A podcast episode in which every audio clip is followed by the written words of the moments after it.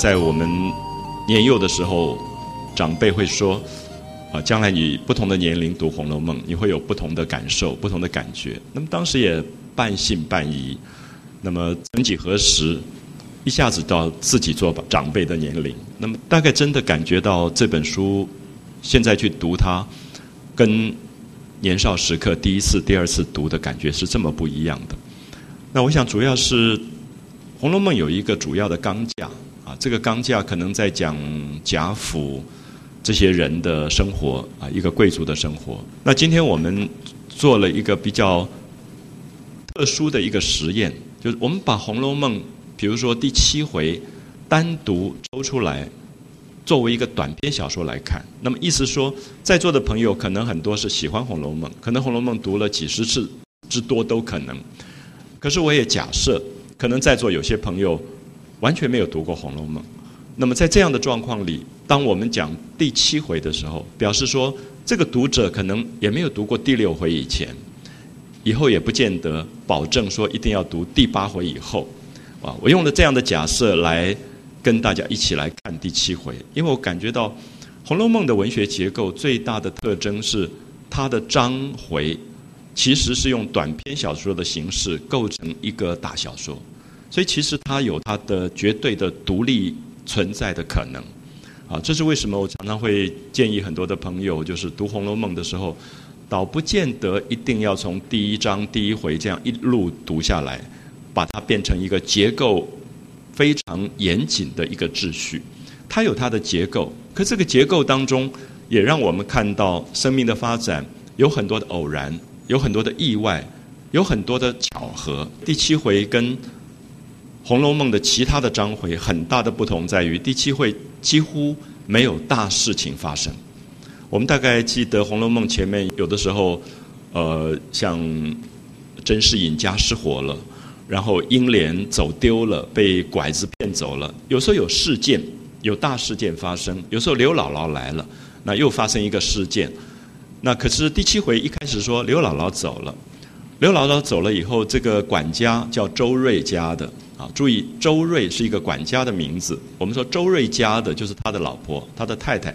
那这种人常常在贾府当中就扮演一个，呃，帮忙管事情的一个人物，就是他们可能比丫头更负责一些事情的联络。所以他把刘姥姥送走了以后，他回来要回报王夫人，告诉宝玉的妈妈说刘姥姥已经走了，如何如何，有一点这样的一个开始。他去找王夫人，没有找到啊。王夫人本来应该在她自己的房子里，结果。打听了一下，说哦，王夫人去看她的姐妹了，就是薛姨妈、宝钗的妈妈，所以他就走走走到梨香院。那么我们就看到周瑞家就到了梨香院，那么就知道王夫人跟她的姐妹薛姨妈，他们两个在聊一些家常事。所以第七回很有趣，让你感觉到没有大事发生，是日常生活当中我们可能在做什么。所以写小说写到这种状况，其实是最难写的东西，因为。我相信我们今天二十四小时，可能如果说，哎，请大家把今天挑一个你觉得最有趣的事情写下来，你可能会在想说，哎，我是不是呃差点出了车祸，或者我碰到了一个几十年没有见到的朋友，你就觉得要有惊讶性才能够写文学。可是《红楼梦》的第七回有一点像二十四个小时里面最没有事情发生的那个那个部分。所以有点闲话家常聊天，可是文学写到这种地方，看到了高手，啊，就是一个真正好的作家，可以把没有事情、日常生活里面非常平凡的事写到非常的精彩。所以这回我觉得，我们通常会看到谈《红楼梦》的人谈第七回谈的并不多，因为他平平淡淡就写过去了。它里面大概碰到几个有趣的主题，就是这个周瑞家的。呃，去看王夫人，那么也等着王夫人跟她姐妹聊天。那么通常做管家的，如果要找主人，那么发现主人跟他亲戚在聊天，他们是不太敢打扰的，觉得应该等一等，等人家事情谈完了，他才来禀报。因为这个事情也不急，大概就是讲刘姥姥走了什么，就回报一下而已。所以就跑到梨香院，就去找了薛宝钗。那薛宝钗跟她的丫头叫。婴儿啊，婴儿是一个非常会刺绣，然后会打结的，就中国结的一个丫头。以后还会提到这个婴儿出现，就是她手工非常好。那么她有时候会教人家什么颜色要配什么颜色啊，所以可以看到过去的这种呃小姐跟丫头没事的时候，大概就是学习针织啊、女工这一类的东西，那么做刺绣啊，或者打结啊、编织啊这一类的事情。那么。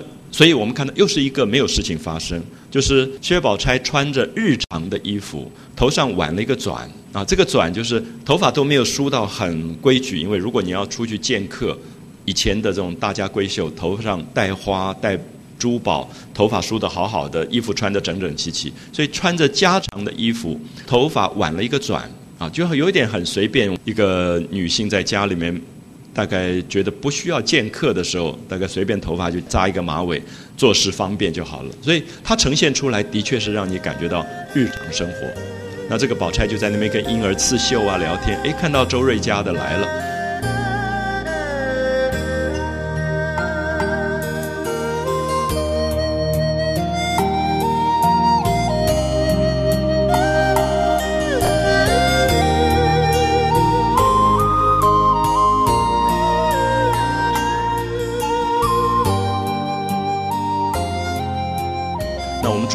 周瑞家的虽然算是佣人，那薛宝钗是主人，可是辈分上面，他们这种家教也很严格。他说：“哎，周姐姐来了。”他叫管家叫姐姐，说请坐。所以周瑞家的就靠在他的炕沿上坐。那么大概没事聊天，我想大家想一下看，你常常碰到你的同事、你的同学，开口讲话大概怎么讲？就是没有大事发生的时候，如果有大事发生，拿起电话或者 email，你就可能告诉他说怎么样怎么样交代事情。可是没事情碰到的时候，说哎好久不见了，怎么都不到我们家来，怎么也不联络，大概就是这种日常话。所以周瑞家的就跟薛宝钗说，怎么姑娘最近都不到我们那儿去了啊？就是因为他们住在梨香院，那宝玉他们在正房这边，怎么都不过来？是不是宝兄弟冲撞了你？啊，这个是有点。没话找话了啊，有点没话找话，就是是不是宝兄弟冲撞了你，所以你是不是发脾气了、生气了？那当然，我们知道宝钗不是这样的个性啊。宝钗这个女孩子很理性，她很少为了一点点闹脾气啊、情绪，林黛玉会，宝钗不会啊。宝钗是从头到尾就是很理性的那种女孩子，所以宝钗就说：“哎呀，这哪话？我我哪里会跟宝玉闹脾气？不去不去你们那儿？她主要这几天身体有有点不舒服。”好。因为这样的家常聊天，就带出了宝钗身体里面有一种病，就是好像一到某一个季节，她就会发病，会有一点咳嗽，有一点疲倦，有点喘。那这个病又好像总治不好。那这个周瑞家的就要表现出他管家的一种关心，他就说：“哎呀，你小小年纪，这个病老不断根也不是办法，所以你到底在吃什么药？要不要找一个好一点的大夫看一看？那么把这个。”病断了根，那断了根的意思说，不要现在有一点病就吃一点咳嗽药啊，或者是感冒药。他说断根，说你体质上一定有问题。这个当然有一点中医的理论。等一下我们看到这一回第七回里面有一部分带到了曹雪芹这个作者对于整个东方医学的一个很特殊的看法。就东方医学认为人的身体是一个大自然，它是调气的。啊，我们常常说把脉以后说你的。呃，肝火上旺，肾水不足，他是觉得人的身体中间是一个平衡。那这个平衡有一点像大自然，就是说今年雨水太多了，所以就会泛滥成灾。那如果今年太干旱了，没有水用，就会失调啊。所以大自然失调会有灾难，人的身体失调也会有灾难。所以我们就看到宝钗就跟这个周瑞家有一搭没一搭，就在聊说我这个身体啊，这个病是如何如何。那周瑞家跟他说，你应该请个好大夫把它断了根吧，呃，真正呃吃一些药。那大概也问到说，宝钗你最近到底吃什么药？好，这个时候我们就看到宝钗带出了一些有趣的事件，是我们过去从来没听到，就是宝钗在服药，而这个服药，他就说，哎呀，我从小得这个病啊。就是把爸爸妈妈都快烦死了，然后就是请了所有的名医来看，都治不好。那我们知道宝钗家里面是家世是很显赫的啊，就是他们是皇商。用我们今天的语言来讲，就是当初他们是替皇帝去采办货物的家族，那当然是一个大肥缺啊，绝对是一个大肥缺。那我们今天大概比较没有这样的官职了啊。可是因为大概我我有时候想是不是中央银行总裁之类的，就是其实是国家一个最重要主管这个重要的货物买办的一个家族。可是薛宝钗的父亲去世了，虽然父亲去世了，可是这个势力还在，所以他们就。到了京城来帮忙采办这些东西。好，这个时候我们就看到薛宝钗他们家如果要延请名医来帮他治病，其实不是难事，因为他们家财大势大，他们可以请到非常好的名医来看这个病。可是就说好像这个病很特别，怎么看都看不好，什么名医都看不好。最后说导师有一个秃头和尚，好像讲对了一些东西，说这个病是从小。从娘胎里生出来的时候，带了一股热毒啊！注意“热毒”这两个字，特别在书里面会加了引号的。那有人针对这个热毒写过对于宝钗的谈论。什么叫热毒？啊，就是说热相对于冷，你会觉得《红楼梦》里面的这些女性，林黛玉是一个非常冷的女性，她孤独，她。追求她自己生命里面的一种沉默，她不跟人整天搭讪应酬。可是宝钗不是，宝钗是非常懂得怎么跟人相处的。她来了以后没有多久，她比林黛玉要晚到贾府。可是贾府上上下下三百多口人，每一个人都喜欢宝钗。所以我们忽然发现，这个热可以解释为热衷。就是一个人热衷什么什么东西啊？我们说，哎，这个人很热衷名利。那当然，我们在这里其实作者没有讲清楚说热毒到底是什么东西叫热毒。可是很多人认为作者在这里有一点点对宝钗做了一点隐喻性的讽刺，就这个女孩子天生热衷很多事情。我们不要忘记《红楼梦》里面，宝钗跟黛玉常常是一个对比。宝钗对生命里面有一种。有一种热衷，好像她觉得生命里面有什么东西你是抓得到的。那黛玉来是为了什么？神话里面我们看到前面讲过，黛玉是一个一株草，然后她因为宝玉是一块石头，不断的在大旱灾当中用临河的水去浇它、浇灌它、灌溉它，所以它得以活下来。所以黛玉。看到宝玉下凡变成了一个男子，他说：“我也到人间去走一走，把他所有给我的水用眼泪还掉。”所以黛玉来是为了还眼泪的啊！这个十二三岁父母死去以后进了贾府见到宝玉，他是来还眼泪，所以他整天在哭。所以他到人间没有想要抓什么东西。好，注意“热”这个字是说什么都要，可是宝钗是要的。我们再看一下宝钗为什么进京。如果熟读《红楼梦》，我们会发现里面有一些很有趣的伏笔。宝钗十四岁，她进京是因为她是薛家的大家闺秀的女孩。那么家族在什么样的辈分当中、什么样的阶级当中，女孩子受到最好的家教，到十四五岁可以进京待选。什么叫进京待选？皇帝一定要选妃子的，所以专门由大臣贵族家里。进贡女孩子，让皇帝来选妃的，所以宝钗之所以到京城来，是为了这个目的。她跟黛玉不一样，黛玉是父母死去以后，她是一个孤儿来投靠她的外祖母的。可是宝钗不是，宝钗是在这里想要选选妃，也许选到皇后，也许选成贵妃、妃嫔，不知道。可是宝钗后来就一直留在贾家。她其实作者没有讲的一件很有趣的事情，大家觉得？宝钗好像待选没有被选上，所以最后她就一直留在贾府。那么，如果她选进宫了，进宫做娘娘去了，所以这里面大概都有一点让我们感觉到，这个热毒不是宝钗好不好的问题，而是宝钗本身的身份里面有很多的竞争，有很多的热衷，她希望被选上，她希望她的生命里面是成功的，是顺利的。啊，我们不能批评一个人说他喜欢成功或喜欢顺利。可是相对于黛玉，黛玉觉得对生命有一种大彻大悟的空幻。她觉得生命里面没有什么东西你真的抓得到。你即使现在抓到，将来你还是抓不到。好，这个时候我们看到了对比了。所以，宝钗的热毒到底是什么？我们不太知道。可是，为什么这个热毒需要一个秃头和尚来治？《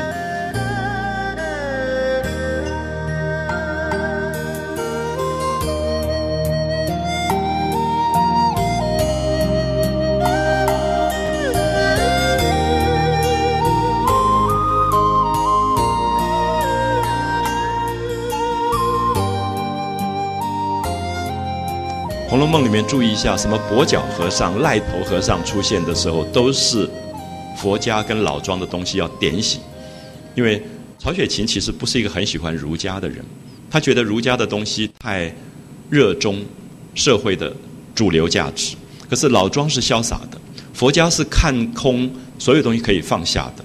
所以我们在这里可以看到，为什么《红楼梦》里面始终重复出现跛脚和尚、赖头和尚、什么道士。都是这一类的人，而这些人是专门来治病的。治什么病？治人无法大彻大悟的病。他们是一种领悟的点醒，啊，所以我们看到宝钗就讲说，小时候幸亏来了一个秃头和尚。这个秃头和尚说，你这个病是从小从胎里带了一段热毒，所以一般的药是治不好的，啊，治不好的。所以这个时候有一个。有趣的隐喻就是，我们看到了一个十四岁的这个宝钗，这个长得漂亮而且懂事聪明，一切做事都做得周到体贴的宝钗，背后有一个东西是被作者称为热毒的东西。那这个热毒要怎么治？到底要怎么治？它不是病，它是这个人体质上的问题，就是他的个性里什么东西都要抓的那个热中所有东西的这个热毒，到底要怎么治？我们看到后面的那个讲到，秃头和尚给了他一个药方。好，这里面讲到一个专有名词，叫做“海上方”啊。大家对“海上方”这三个字，我们现在用的比较少，因为大家都听过一个成语叫做“海上有仙山”。那么“海上有仙山”是说蓬莱啊、方丈啊、蓬莱山、方丈山、瀛洲山，就是古代传说海上有三个仙山。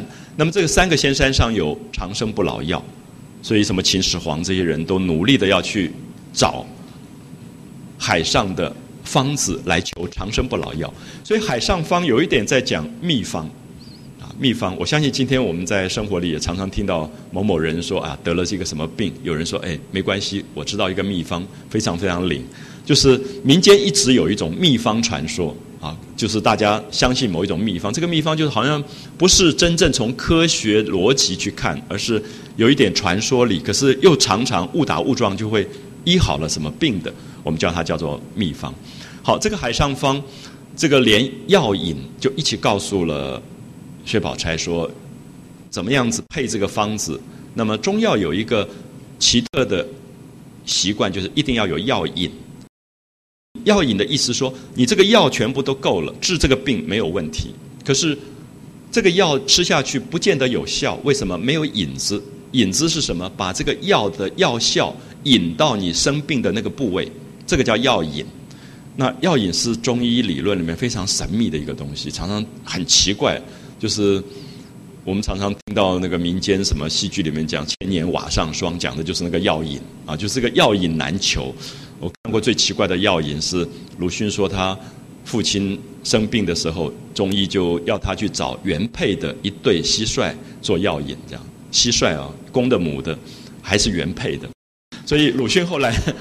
鲁迅后来很生气，他就跑到日本去学西医，他就很痛恨，他就觉得这个理论简直是开玩笑。所以连蟋蟀都要有原配的蟋蟀，那能够找到一对公的母的做药引就已经很难了，还要是原配的，因为我们怎么分得出来这个蟋蟀是不是原配啊？这要去考证他们的结婚证书了。所以我们看到这里就讲到药引，那其实这个部分有一点像神话。我们看到这个赖头和尚给宝钗的药方以及药引。你等一下读下去，你会吓一大跳。那也许大家觉得，好像曹雪芹在讲一个非常荒诞不经的故事。可是我们注意一下，《红楼梦》里面本来就从神话说起。可是《红楼梦》里面有一个神话的哲学，这个哲学是，它在这个药方里面暗示了一个东西，是刚才提到，整个东方的哲学相信生命当中有一种平衡跟大循环。啊，我相信大家都听到过说。我们的身体在打坐的时候是一个小宇宙，而这个小宇宙是通到外面的大宇宙的，这是非常东方的哲学。西方人很少这样讲。我们也常常听到东方的医学理论里面是，你的某一个部分生病，要从另外一个方面去治，因为是平衡的问题。就刚刚讲到肝火跟肾水，它是平衡的问题，就是你为什么肝火这么旺？因为肾水不够，所以不是去压肝火，其实是要补肾水，它才平衡了。因为他相信宇宙之间的木、火、土、金、水这五种元素是在循环的，啊，是在循环。水可以生木。那每一个东西都可以生长一个东西，每个东西又可以克制一个东西，所以它构成了宇宙之间的相互循环的这个关系。好，所以东方的整个的命理、东方的医学、东方的哲学系统，其实纳入到一个对自然的大循环的观察。所以大家都知道，西方的历法就是一个历法，啊，哪一年春天、秋天。呃，夏天这样分，可是我们看到东方有一个东西，我们叫做二十四节气。现在大家翻开黄历的时候，有一个叫做二十四节气，哪一天是春分？啊，哪一天是立春？哪一天是小雪？哪一天是雨水？它其实把整个的经纬度当中的气候算出了一个二十四个节气出来。我们接下来看到，可能要过端午了，那端午。是夏天的某一个节气，或者中秋了，中秋也是一个节气。好，我们看到这个赖头和尚给了他一个药方，竟然是用二十四节气来调他的身体。那你就会感觉到，是不是宝钗的热毒缺乏了大自然当中的一个自然律的秩序感？因为作者也许觉得大自然当中有真正的秘方。人怎么样走向大自然，而不是在人世的纠缠里面充满了热衷名利的东西，而是走向大自然的时候，自然在大自然当中有一种平衡。所以他就讲了这个药方啊，我想大家看这个药方的时候会觉得，呃，可能会吓一跳啊，就是说这个药方是在宝钗的身上发生了一个非常奇特的这个作用，而且因为周瑞家的问他说，哦，这个。和尚到底给了你什么秘方？那你说给我听听看。那如果我记下来了，以后听到有人也有这个病，那至少是做好事嘛。我就跟别人讲说有这样一个方子。那宝钗就讲说：“哎呀，不提这个方子也罢，提了真是烦死人了。”他说：“这个方子里面的药都不贵，都很容易得到。可是难的是巧。这个巧是说，他要春天的白牡丹花的花蕊十二两，夏天的。”荷花的花蕊十二两，秋天的白芙蓉花的花蕊十二两，冬天的白梅花的花蕊十二两。啊，这个也还好。可是注意“白”这个字，为什么作者要加一个“白”？为什么不是红？我们在这里发现很有趣，就是《红楼梦》的作者一直在用色彩、用季节在暗示很多的东西。其实我们想到林黛玉，我们想到的是白色跟秋天，它是干净的。素色的，就是我们知道过去有一个女神在东方叫做素娥，是管霜雪的。啊，素娥这个“素”这个字的意思是没有色彩的。可是宝钗是很丰润的，而且宝钗身上有色彩。那更有色彩的是王熙凤，可最没有色彩的是林黛玉。所以你如果用色彩来做象征，我们会觉得色彩是什么？一个人永远出来就大红大绿，你会知道这个人他是感官是比较强的，因为。在视网膜的光波上面来讲，红跟绿都是彩度跟明度很高的色彩，很容易被看到的。可是白本身就是一种素净，它可能是退让，它可能是是雪的颜色，是月光的颜色。所以我会觉得《红楼梦》的作者真有趣，就是我们看他任何一个用字，可能不知不觉就把一个讯息透露出来，就是宝钗的热毒刚好要白，稍微静下来，稍微素一点。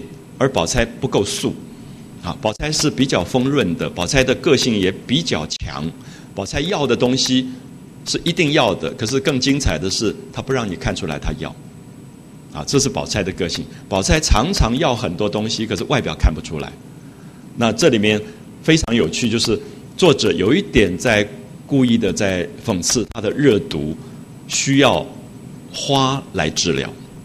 林黛玉是非常爱花的。可是林黛玉的花也不是春天、夏天的花。我们以后会看到《红楼梦》有一回写菊花诗，林黛玉魁夺菊花诗。林黛玉在所有女孩子里面写菊花写的最好，因为菊花就是她。菊花是在秋凉以后才开花的，她从来不跟别的花去竞争春天跟夏天的热闹。好，注意，宝钗是热闹的，黛玉是孤独的，所以这个赖头和尚的药方是白牡丹花，春天的白牡丹花，夏天的白荷花，秋天的白芙蓉花，冬天的白梅花，各十二两的花蕊，啊，很精彩。我们可以看到，有时候我们用西医理论来看，大家搞不懂是哪里一个病还要四种花蕊，而且颜色有这么大的差别吗？啊，所以我常常会碰到一些。搞西医的朋友，我就给他看这一段，他就觉得我搞不懂白的跟红的有什么差别。那如果说以科学来讲，它都是花蕊，可是文学当然并不完全是科学。文学有一部分是用文字词汇去暗示一个生命的状态，所以白牡丹花、白荷花、白芙蓉花、白梅花，绝对有它的象征意义。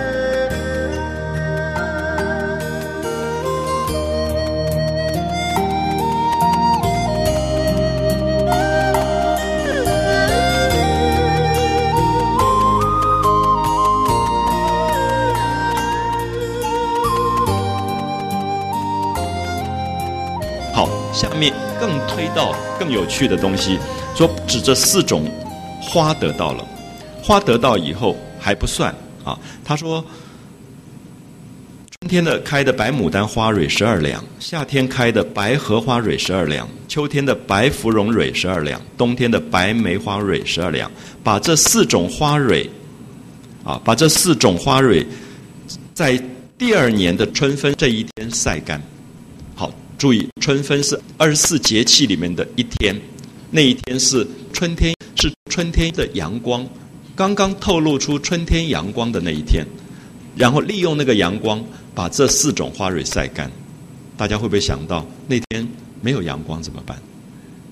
好，所以得巧的原因就是说，你要通过二十四个节气当中所有的自然的考验，春分的阳光，雨水这一天的雨水。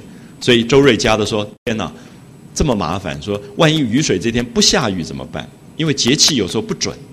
那么这里面意思是说，做这个药必须这一年刚好所有的节气都对，因为要小雪这一天的雪十二两，霜降这一天的霜十二两。好，你可以看到，必须通过一年四季二十四个节气的所有的自然循环。有没有发现，作者其实在讲热毒？”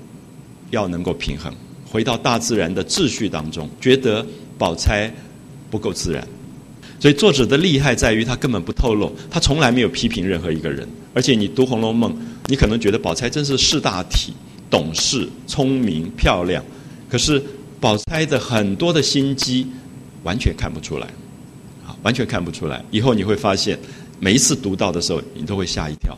就是宝钗其实是有心机的一个女孩子，可是外面完全看不出来，啊，完全看不出来。所以这个时候，作者为什么给她开了这个药方？而这个药方这么麻烦，我觉得这里面有一个很很大的暗示，是说如何让宝钗通过大自然的循环。因为作者会觉得春分的阳光、下雨雨水这一天的呃雨水，或者像白露这一天的露水。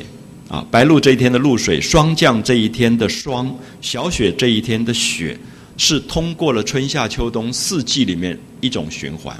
如果我们知道东方的哲学在看宇宙之间的循环，就像刚才讲的木、火、土、金、水，没有任何一个东西是绝对的好或不好，而是要平衡。我们说这个人火太旺了，他需要水；这个人可能木太多了，他又可能需要金。它需要一种互补的现象。我想大家知道，一直到现在，在东方很多取名字当中还用到这个东西。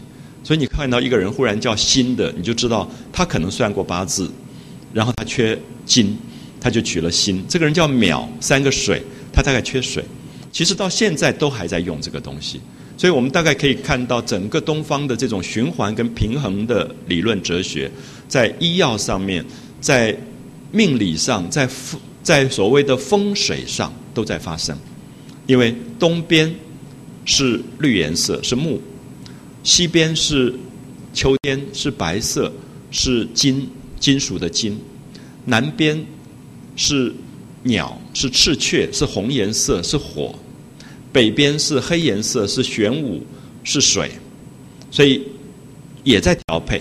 所以你甚至你现在到日本，你到京都，你看到京都向南的那一个道路就是朱雀，它事实上是从整个五行学说里面来来找到调配的。所以我们看到今天看风水的地理先生讲左青龙右白虎，左青龙就是东边是绿色是龙，那。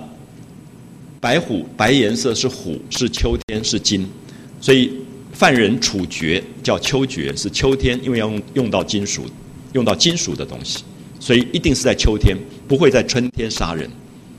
好，这样大家可以了解到，它影响到整个人间的秩序，就是人间的秩序有一个遵守大自然规则的过程，就是春天是生发的季节，你这个时候在司法上执行枪决，执行死刑是违反。天理的，天都不容，所以为什么是秋决？要秋天，因为秋天是肃杀，而且杀人的刀是金，所以放在金，它是白色。所以我们可以看到这里面《红楼梦》其实读下去，你会看到它把所有东方的哲学全部包含在里面。它用一种很小说的方式在传达东方哲学，所以我会觉得今天我们要分说啊，这个人他大学里主修哲学，那读老庄啊，读呃。儒家的东西，可是我觉得《红楼梦》其实是一个不得了的哲学，因为它把整个的哲学转换成一种文学形式出来。所以也许不难的，我们会读到这四种花蕊经过春分的阳光晒干，经过雨水这一天的雨水，经过霜降，经过小雪，经过白露之后，它通过了整个大自然的秩序，最后它研成一个丸药。而这个丸药，当然大家知道。难得不得了，因为霜降那天没有霜怎么办？白露那天没有露水怎么办？小雪这天刚好不下雪怎么办？那我们这几年都看到整个自然大气的循环完全乱了，乱了秩序了。那我想这几年薛宝钗要配这个冷香丸，大概真就配不出来。可是宝钗就讲说：“哎呀，真巧！所以这个秃头和尚跟他讲的这个药方可巧，第二年刚刚好这几个东西都得到了，所以。”宝钗是有机会治好自己的病的，通过自然的秩序，她得到了春分的阳光、雨水、露水、霜跟雪。好，注意这里面都有一点让你感觉到霜露都有一点冷的东西，不是热的东西。啊，霜雪露水雨水都有一点冷，包括春分的阳光都不是立夏的阳光，其实是温暖的、温和的，比较。比较寒凉的东西，因为它有热毒，啊，它有热毒，然后做成了一丸药。那么这个一丸药放在一个瓷坛里面，埋在花树根底下。好，我们今天还好，鉴宝局很少开这样的药，就是说这个药拿回来不是不是就吃的，是要埋在花树的树根底下。要吃的时候挖出来吃一碗，就是发病的时候吃一碗，是龙眼大的一个丸药。那而且。还要用黄柏十二分做药引煎服服下去。黄柏大家知道是一种很苦很苦的东西，所以我不晓得这个热毒是不是一方面要用冷来治，还要用苦来治。因为宝钗的生命其实是甜的生命，就是我们从味觉上来讲，黛玉好像在品尝生命的苦味，宝钗其实是甜的，因为追求生命的成功跟顺利。所以我们有时候觉得味觉这个东西很很奇怪，就是有人喜欢吃甜食，因为甜食其实带来是幸福感。可是有人会喜欢茶里面带一点苦，甚至红酒里面带一点苦，觉得生命里面其实是有苦味的。苦瓜也是有一点苦味的。那么这个时候我们会看到，黛玉其实代表了一个比较苦的生命形态。她的哭泣，她的还泪，是她的生命里面有品尝到苦的味觉的。可是宝钗。永远追求富贵顺利成功，她是比较甜的，啊，她在人生当中，所有人也喜欢她，就是那个 sweet，它也是甜的，大家都喜欢它。所以我们在这里可以看到，为什么用黄柏十二分，大概也有趣。所以《红楼梦》很好玩，你不细读的时候，不太会追究说，干嘛这四个花都要白的。干嘛一定要雨水、霜雪这些东西寒凉的东西？为什么最后的药引还要十二分的黄柏？好，这些部分大概都有一个东方哲学的暗示，就是宝钗的热毒大概需要这个东西来治。好，所以这个冷香丸，他们就是做了一坛，以后就从南到北，就进京的时候就带了来。那凡是发病的时候，他就服一丸这个药。好，所以这是有没有发现，其实家常闲谈说你有什么病吃什么药谈出来的一个部分。可是是不是小事？我们刚刚讲这一回没有大事发生，可是里面都有暗喻啊，很多很多的暗喻的东西。好，所以我们大概可以看到。这个应该算是第七回比较有趣的一段。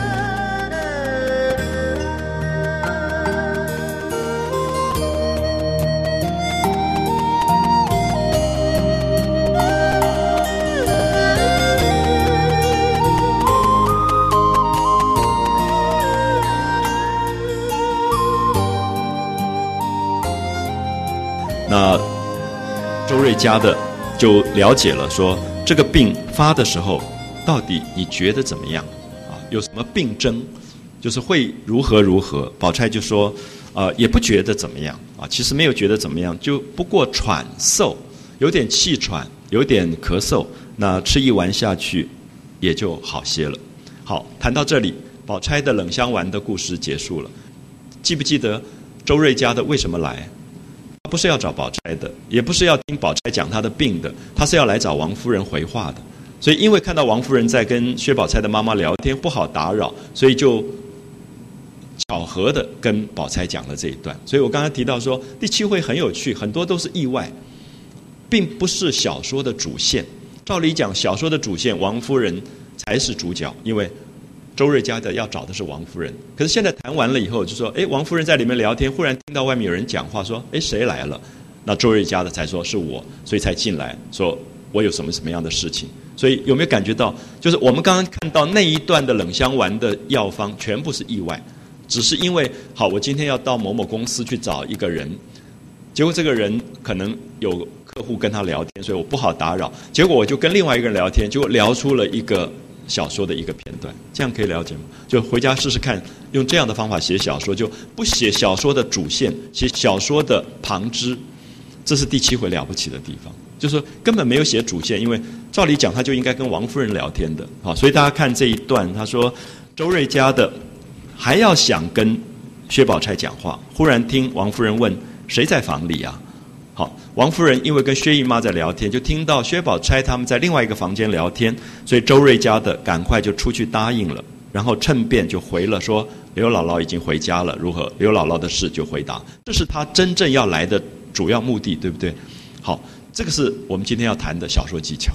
就小说技巧不一定写主线，小说厉害的时候可以避开主线，写细微末节的旁支，啊，所以。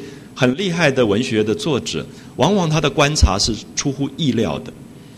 啊，你给他一个题目叫母爱，他忽然写起一个完全好像不经意的细小事情，可是最后把母爱带出来了，那是高手。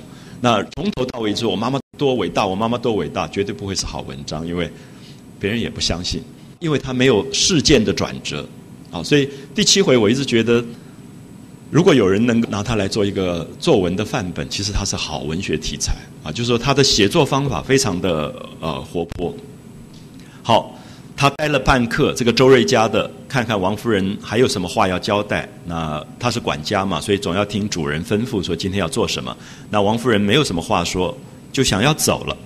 好，正要走了，又出现一个意外。下面看，又出现一个意外，这个意外真有趣，就是薛姨妈，就是王夫人的姐姐。忽然说：“哎，刚好你来了，我有一件事托你办一下。”那周瑞家就留下来了。好，你可以看到他本来是为刘姥姥的事回来，那结果意外出现冷香丸，现在又意外出现一件事。那什么意外？薛姨妈说：“我这边有一个盒子，这个盒子里面有十二支纱制的宫花，就是过去的女孩子戴在头上的那个花，是用纱做的假花，戴在头上用的，有点像我们今天的装饰品。”他说：“这十二支的新制宫花是最 fashion 的，现在最流行的。那么做的非常的巧。这个时候点出薛姨妈他们是皇商，他们是替皇家采办货物的，所以他才会有这个东西。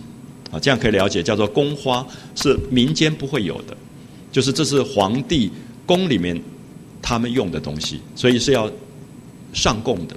可是他就留了十二支，说我一直要把这十二支宫花送给贾家的这些女孩子们来带，那一直忘了。那刚好你来，你就托你带去。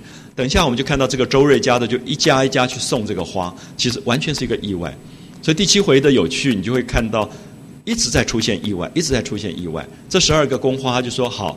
有十二支，那两支给贾迎春老二啊，贾元春已经嫁到皇宫去了，所以在家里的贾迎春老二二小姐，贾探春三小姐也两支，那么贾惜春最小的这个女孩也两支，就六支了。那剩下给林黛玉两支，然后再剩下的几支就给王熙凤凤姐。好，他就交代了一下，说周瑞家你帮我就办这个事去做这件事情，所以周瑞家就。借便趁便就带了这个盒子里面的宫花，就一家一家去送花，所以下面就带出了又是一个意外的故事。他就跑去找迎春呐、探春呐、惜春，那迎春、探春姐妹她们在一起，所以她就把宫花交代了啊，说这是薛姨妈。所以我们读一下这一段，大家可以看到这个意外的写法，完全在无事当中在啊进行。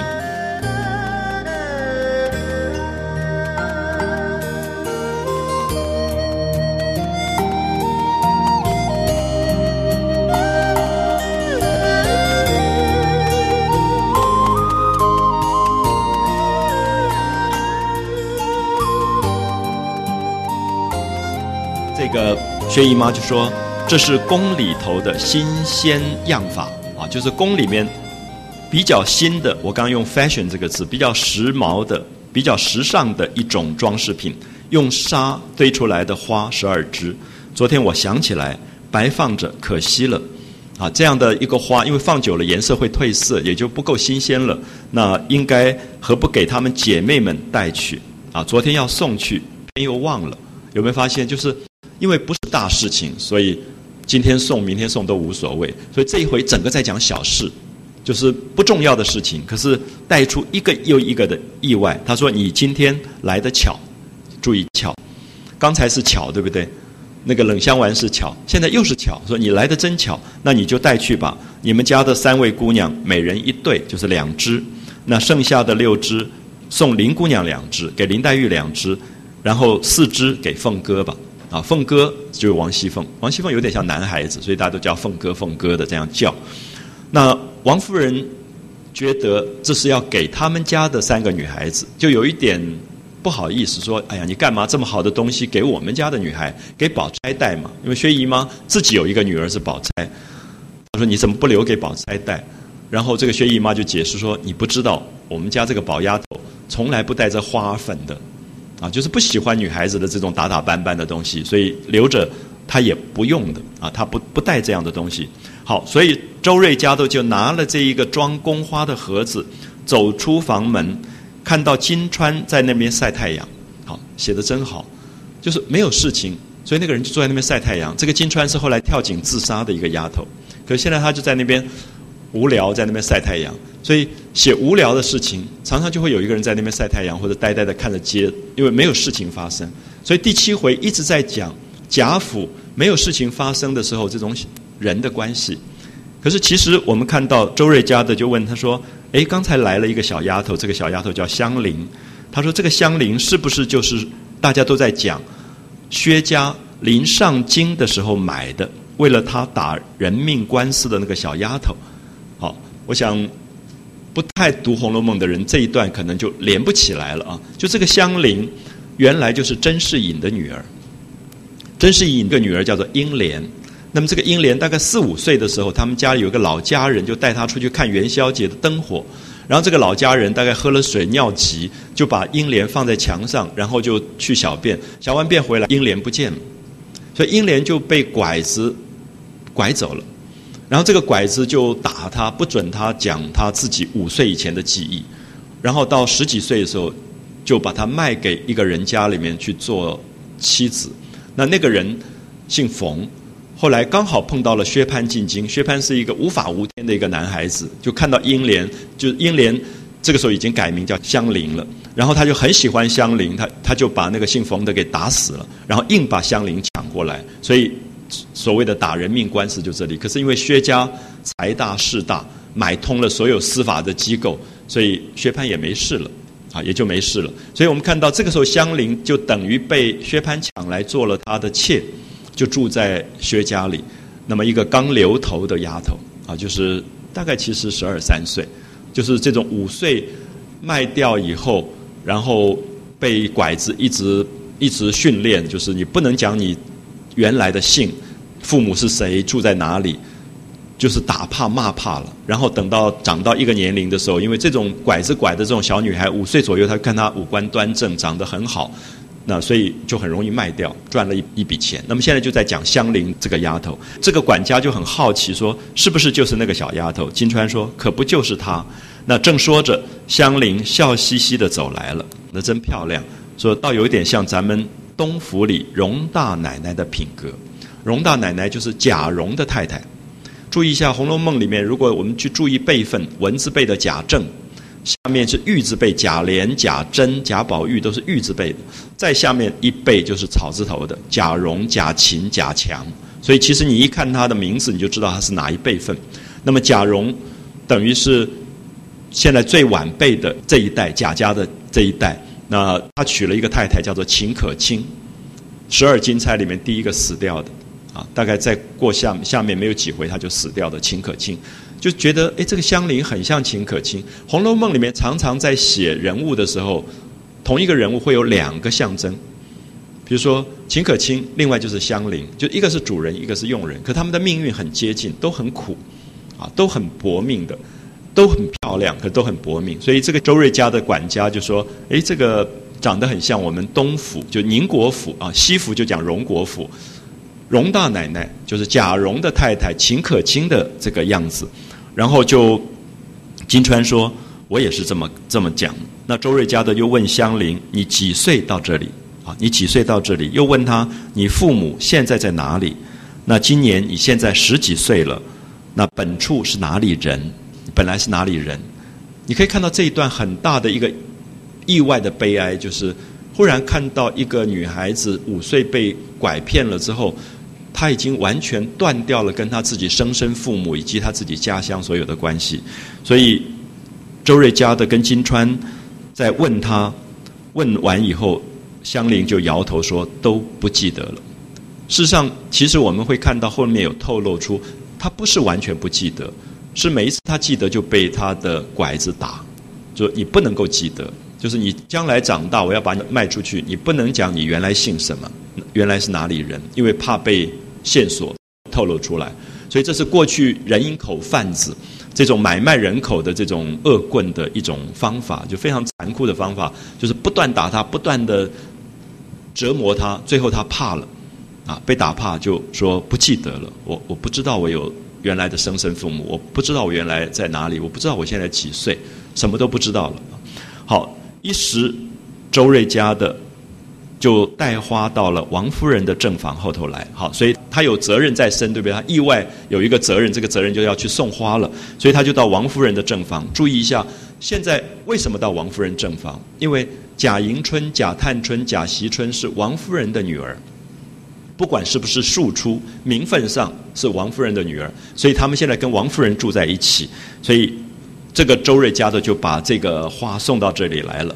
那贾母反而是留了宝玉跟黛玉在身边啊。贾母最疼宝玉这个孙子，最疼他的女儿已经死掉的女儿贾敏的女儿，就是林黛玉。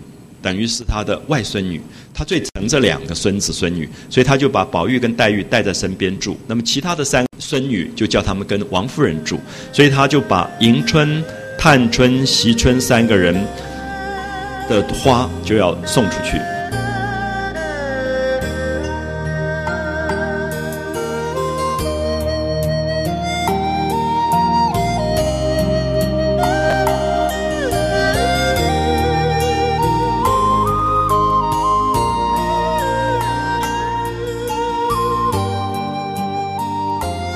所以周瑞家的就借故就顺路往这里来。那看到有几个小丫头都在报下内听呼唤。那迎春的丫鬟叫做思琪啊，就是管下棋的；探春的丫鬟叫世书就探春喜欢看书，叫世书。两个人正掀帘子出来，手里都拿着茶盅，茶盅就是茶杯，啊，茶杯。那周瑞家的就知道她们姐妹在一处坐着，啊，也许在读书，也许在下棋，就两个姐妹在一起，就进去。那看到迎春、探春两个人正在窗下围棋，啊，正在下围棋，所以周瑞家的就把花送上，然后说明这是谁送的花，就把这个花送上去。那两个人就停止了下棋，就谢谢周瑞家的，也谢谢薛姨妈，就叫丫头把它收下来。有没有发现，一直到现在，第七回还在讲没有事发生，就是花送来送去，顺便带过去啊。所以这种写法非常吓人。我们会觉得一个作者没有事件可以写了这么久，然后那个花还没送完。等一下更有趣的一点是，这三个花送完了，迎春、探春送了，对不对？还有惜春。好，去送给惜春的时候，惜春不在，不知道惜春在哪里。他们说，哦，惜春在那边跟水月庵来的智能儿在玩。水月庵是一个尼姑庵，尼姑庵里面有个小尼姑叫智能儿。这个智能儿后来跟秦钟有一点搞在一起了啊，就是一个小尼姑。我们知道以前有些小尼姑也是被卖到庙里，也蛮苦，她也不见得她真的是信仰而去出家的这种小尼姑，就智能儿。那智能儿因为她的师傅来了，好，这个时候我们看到。又带出了一个有趣的东西，就是贾府这种有钱人家，每一个月固定会给庙里面香火钱。因为我们有一段也看到，就是常常这个庙里的人很会讲话啊，不管是道教、佛教都很会化缘的。那庙里的主持第一能力就是要会懂得化缘，然后就来见贾母。那贾母就跟他说：“哎呀，最近宝玉走路啊，怎么就摔了一跤，怎么之类？这本来没什么事情，说现在在养病。”然后这个庙里的尼姑啊、道姑啊，就会跟他建议说：“不是他摔了一跤，不是他不小心。他说贾母，你们这种大户人家、有钱人家、富贵人家，你们的小孩子啊，从小都有很多鬼在旁边嫉妒的。看着你的小孩子养的这么好，他就要嫉妒，所以他走路他就伸出脚绊他一下，这样把他绊倒之类的。好，他就用这样的话来讲，所以他说你们一定要去庙里面捐一点钱，供一点香供。”呃，捐一点香油钱，那么你们的小孩才能够免掉这些灾。好，所以你可以看到，自古以来，恐怕今天这个东西还会存在，就是他会跟大户人家的父母讲说，你呃，你们要去常常去捐一点钱呐，那么小孩子才会顺利这样子。那贾母有时候就会问说，那我要捐多少呢？他就讲说，哎，这个其实无所谓，只要你的有这个心愿就好了。那可是他就举例了，比如说某某部长夫人，那他跟捐给我们庙里面的是四十万。那看看贾母脸色有一点不太对了，说哦，另外一个处长，那他大概是三十万这样。那贾母就衡量一下，大概是说，那这样好了，我每个月二十五万，你就每个月十五来领这个钱去烧香油钱、上供捐钱。好，所以我们可以看到这里面就透露出，这个智能儿的师傅刚好十五，他要来要钱了，所以他师傅去各个地方去化缘的时候，这个小智能儿没事，就跟席春在那边玩。那席春是贾家四个女孩最小一个，注意迎春是老二，上面还有一个元春，生在元旦的元春已经做了娘娘了。元春、探春第三啊，元春、迎春、探春、惜春，按照秩序来排。元婴叹息，这是作者写他四个姐妹，原来应该叹一口气的。元婴叹息，《红楼梦》里面所有的地方都有谐音，啊，所以那个名字不是乱取的，就是元春、迎春、探春、惜春。惜春这个名字是最后一个女孩子，惋惜春天要过完了。大家知道，惜春从小就喜欢跟庙里的人在一起，非常奇怪，好像变成他的宿命。他就跟智能儿在那边玩。然后就说他好想剃了头发，也跟智能儿去做姑子去。可是席春这个时候大概只有十一二岁，大概就是我们的小学六年级，所以只是好玩，也没有觉得说他一定信了佛教啊怎么。可席春后来真的出家的一个女孩子，贾家出家的一个女孩就是席春。可是《红楼梦》一直在讲一些宿命，这个宿命是好像很多东西是前世就已经注定的，而人怎么走逃不掉那个宿命的这种感觉。好，所以惜春这个时候就跟智能儿说：“哎呀，你那个头发都没有多好啊！我我留了一大堆头发，每天还要洗头，还要插花什么之类。”那正讲着讲着，这个周瑞家的不是送花吗？就说：“哎，有两只是要给你的。”惜春就在那边笑，他说：“我正在讲，我也要把头发剃了去做姑子去。”他你就送了花来，那万一剃了以后，这个花还不晓得怎么戴呢？他就用一个比较笑话的方式去讲周瑞家带花来。好，所以我们看到《红楼梦》的写法很有趣，就是它中间有一种平衡，就是迎春跟探春的送花，惜春的探花是不一样的。好，惜春送完了以后，周瑞家的就跟智能儿唠叨了一段，就是你的师傅啊怎么样？他叫他的师傅叫这个。突歪喇啊，就是有一点，因为大概是管家吧，就是有一点把那个庙里面的这种化缘的人，就反正哎呀，就是来打秋风的，来也没有那种尊敬的感觉，所以就有一点故意讽刺他秃，就是在讲出家人那个没有头发啊，秃歪喇这这个这样的意思。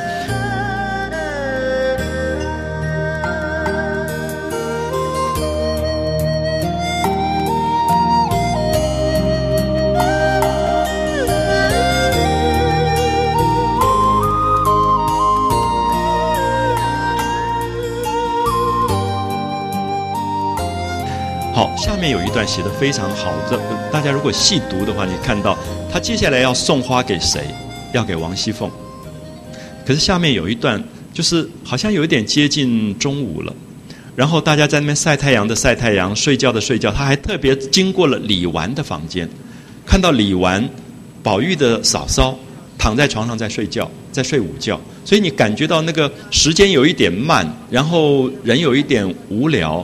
然后这个时候，他写到了王熙凤。他进到王熙凤的院子当中的时候，他要把四枝花送给王熙凤。结果看到一个丫头坐在那边，然后那个丫头就跟他摇头摇手。我不知道大家读这一段的时候会不会敏感到说：“诶，好像很悬疑，没有事情发生，可是又有有什么事情在发生？”好，我们读一下这一段啊。周瑞家的跟智能儿唠叨了一会儿，就往凤姐处来，穿夹道。从李纨后窗下过，特别安排他从李纨的后窗过，所以隔着玻璃窗。好，注意贾家那个时候已经有玻璃窗，这是我们有时候不注意的。其实那个时候很少人用到玻璃，绝对是有钱人家才用到玻璃，一般人绝对是糊纸的。啊，糊纸，贾家有玻璃，所以很多人比较说《红楼梦》前八十回讲贾家的富贵，动不动就掏出一个什么金表，然后。我们看到前面刘姥姥第一次到贾府，听到咚咚咚咚，她不知道什么东西，她看了一个东西在那底下这样摇摇摆摆，她不知道什么是欧洲来的钟，一个大钟。所以贾府在清朝初年用的全是舶来品，全是欧洲来的舶来品。所以这是我们常常误解的，因为很多人认为《红楼梦》里面有钱，他们用的汉玉啊、唐的什么东西啊，其实不是，他们用的都是西方的东西啊，这才是清代初年的富贵，就是。玻璃窗，隔着玻璃窗看到李纨在那边睡觉。好，李纨在炕上歪着睡觉呢。注意“歪”这个字，所以不是正正经经睡觉，就是有点累了、困了。夏天的午后，你有点就倒在那边随便睡个觉。所以他就穿过西花墙，出西角门，进凤姐院中。好，《红楼梦》的空间感非常精彩。夹道，隔着玻璃窗，然后出西角门、西花墙，然后进到凤姐院中。其实学建筑的人是可以按照这个东西画出整个《红楼梦》的建筑结构的，就是它里面有非常强的建筑的空间感。好，到了王熙凤的堂屋，就看到小丫头凤儿，就是王熙凤手下有一个大丫头，就是平儿，很能干的，还有个小丫头叫凤儿。那凤儿就在凤姐的房门门槛上。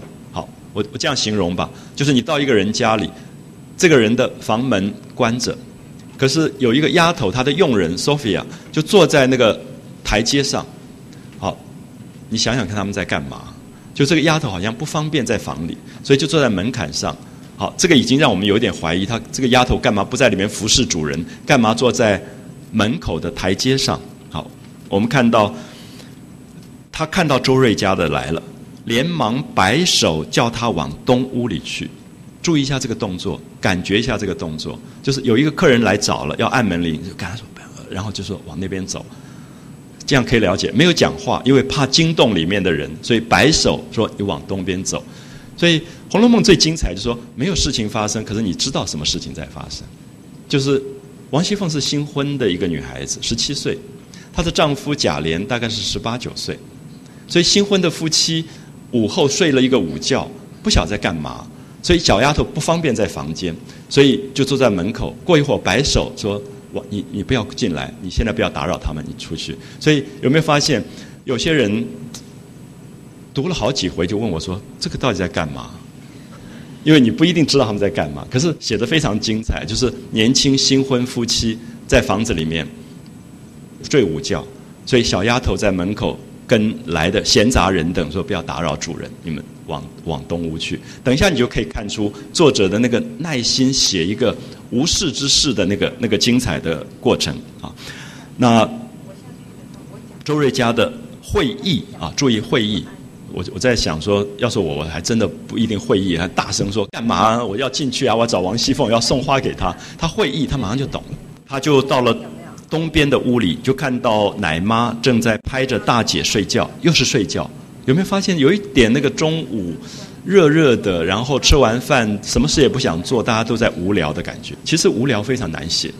就是文学里面没有事情发生的这种，我们就看到李纨歪在炕上睡觉，现在奶妈抱着那个王熙凤的女儿大姐也在那边睡觉，所以大家都在睡午觉的这个时间啊，那种静悄悄的古代的那种四合院的那种静悄悄的那种感觉。周瑞家的竖起耳朵听，有贾琏的声音，好知道。王熙凤不是一个人在房间，跟她的新婚的丈夫贾琏都在房间，所以一步一步让你觉得，哎，好像是在干嘛？这样可以了解。刚才摆手要他走，然后现在听到笑声，又听到贾琏的声音，可是你还不确定，你还不能够确定他们到底在干嘛啊？可是已经确定的是贾琏在里面，蛮开心的这样聊天。好，接着房门响处。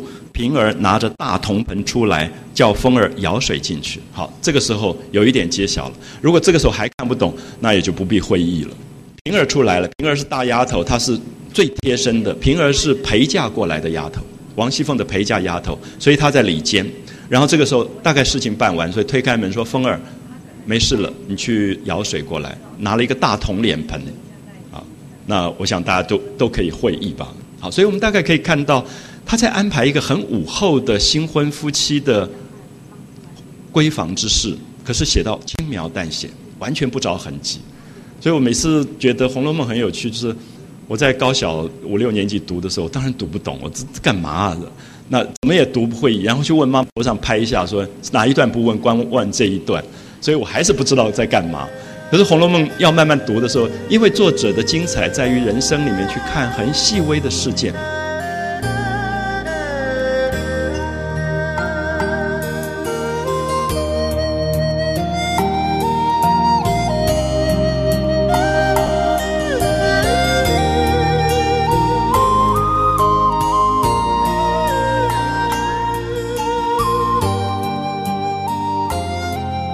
这个平儿叫风儿舀水，那出来了，出来，那当平儿就看到了周瑞家的，说：“哎，你老人家怎么跑到这里来干嘛？”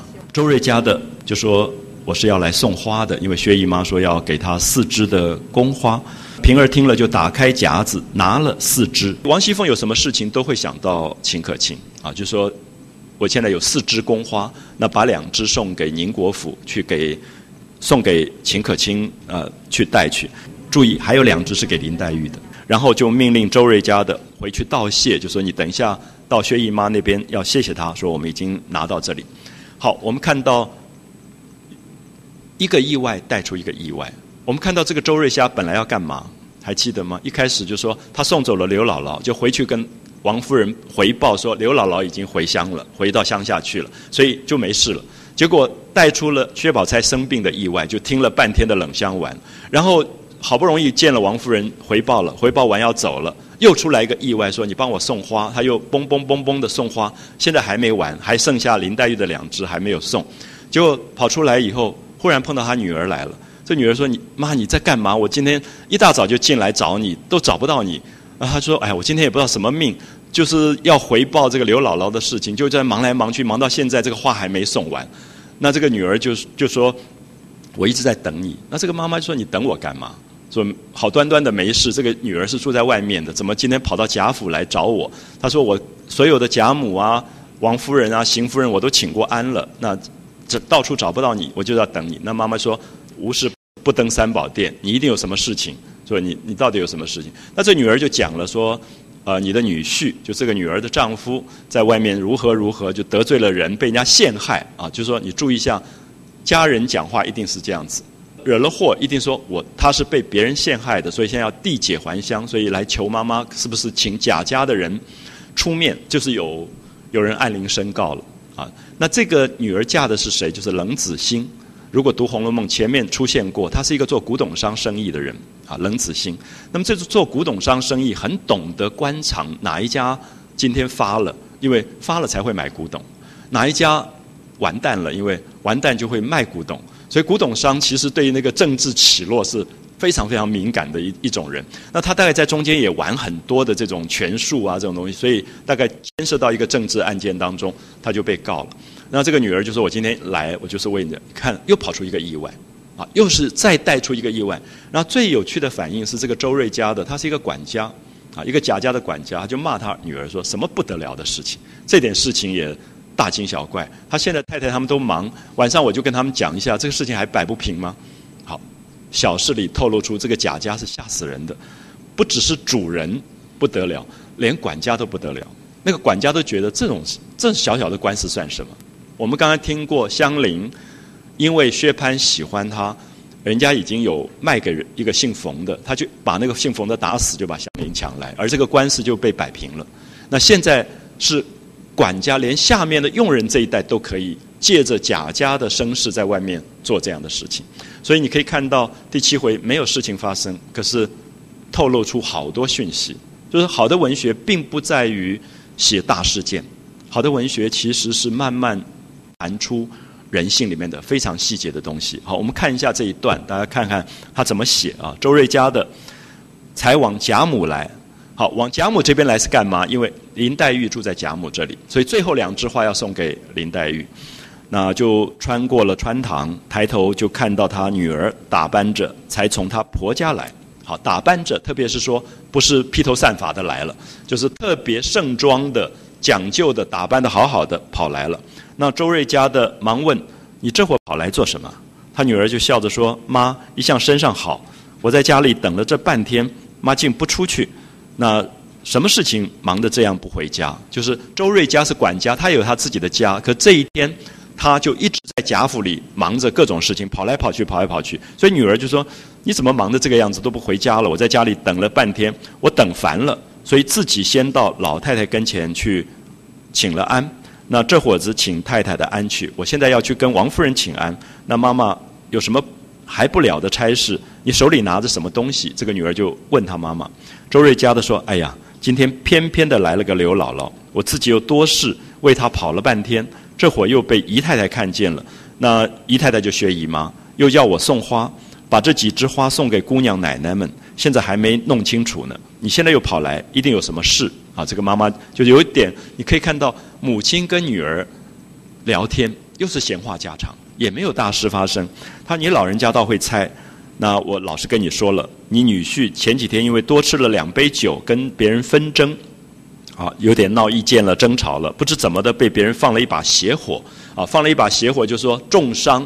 谣言重伤，好，这里意思说，从这个女儿的角度来讲，我的丈夫没有做不对的事，是因为喝了酒跟人家吵架，最后就被别人诬陷了、陷害了，就放了一把邪火，说他来历不明，告到衙门里要缔解还乡，啊，就要把他抓回他自己原来的家乡，不准在京城里住，所以我来跟你老人家商议商议，啊，这个情分求哪一个可了事？就说我要去拜托谁才能够把这个事情了了？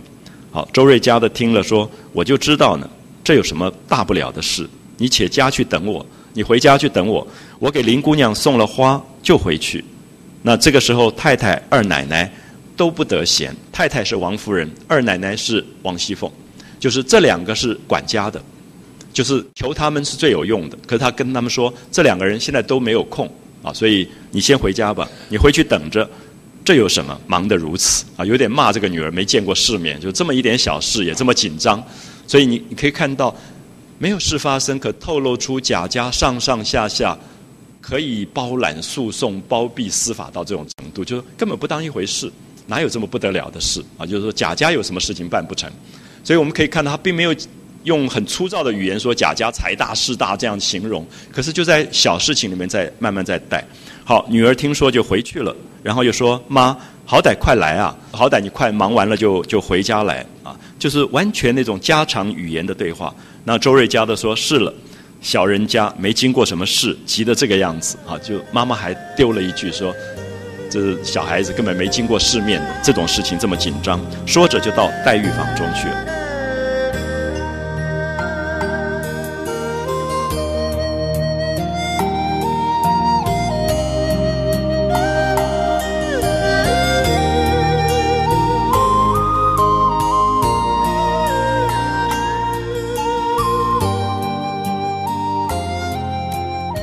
到黛玉房中，要送最后的两枝花。可是这两枝花，你可以看到，送到黛玉房中，黛玉在干嘛？黛玉跟宝玉在解九连环。啊，我们知道那是一种古代的游戏，就是铁环套在一起，它有一定的方法可以解开的。其实也有七连环，那么他们两个在套九连环，所以感觉一下，我觉得《红楼梦》真的是青少年文学。我们大概到某一个年龄不会去玩九连环了啊，可这个东西其实就是十三四岁那个年龄就在玩的东西。那今天他们俩就在上网。啊，就是他们其实完全是在玩 game 电动电动玩具这种年龄啊，所以我们常常会觉得《红楼梦》一定要拉回到那个年龄层的时候，你感觉到它的精彩。就他在写青少年那个成长的那个那个感觉，而且写个性写到真鲜活。好，送花送了迎春，送了探春，送了惜春。席春在那边想要出家，说出了家头发剃掉，这个花要怎么戴？然后送给王熙凤，王熙凤跟。新婚的丈夫在房里不知道在干嘛，可是送到黛玉那边去，黛玉就在盒子里看了一看，说：“这个花是单给我的吗？还是每个人都有？”啊，他们说都有的。然后别人都有了吗？说都有了，就剩下两只给你。你知道黛玉的语言一定是说：“我说嘛，别人不挑剩的也不会给我。”就是黛玉不张口，你知道她说什么话？因为黛玉永远觉得她是一个被冷落的生命。他他是一个孤儿，他依靠在外祖母家里面，他觉得他的生命本身是一个孤独的状况，别人怎么疼他都没有用。宝玉用最大的爱疼他，可他基本上觉得他是一个孤独的东西，啊，所以我们可以看到这里要讲的个性其实是一种宿命，那这个宿命是他自己性格里面没有办法改换的一个一个先天的东西啊，所以这一段大家读一下，他说黛玉不在自己房中，在宝玉房里解九连环。啊，在那边玩。那周瑞家的就进来笑着说：“林姑娘，姨太太要我送花给姑娘戴。”那宝玉听说就先什么样花拿来给我看啊？这也是宝玉的反应。宝玉永远对花有兴趣，永远对女孩子的化妆品有兴趣，而且他非常的主动啊。他的健康的个性说：“哎，什么花？给我看一下。”那早伸手就接过来了。那打开盒子，原来是工制的堆沙新巧的假花。黛玉只就宝玉手中看了一眼，好，你注意，黛玉永远不热衷，冷冷的、远远的看一下，她没有抢着说：“哎，给我的，赶快拿过来。”冷冷的看一眼，就说：“还是单送我一个人的，还是别的姑娘都有？”黛玉的问话永远是：如果这个生命不是唯一绝对的，它宁为玉碎，啊，宁为玉碎。黛玉的生命是宁为玉碎的生命。里面有一点杂质，他都不要，所以他的语言绝对是这样的一个问话：只给我一个人的，那我要；如果大家都有，那就算了。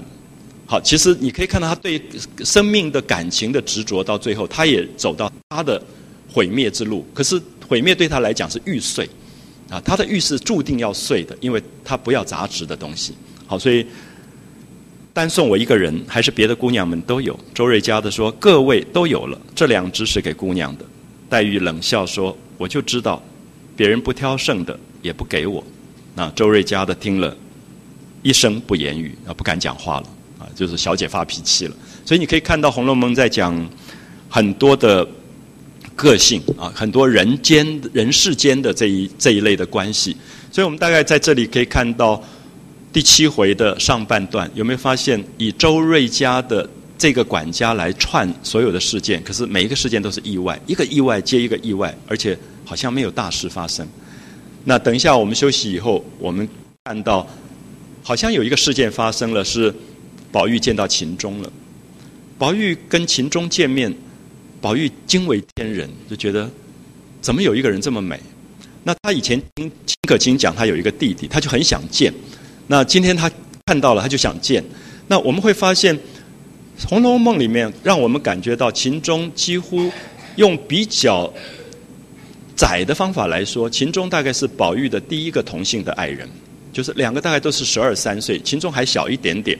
然后宝玉一见以后就爱上他，然后就闹着贾母说一定要跟他一起读书，他不来读书我也不读了。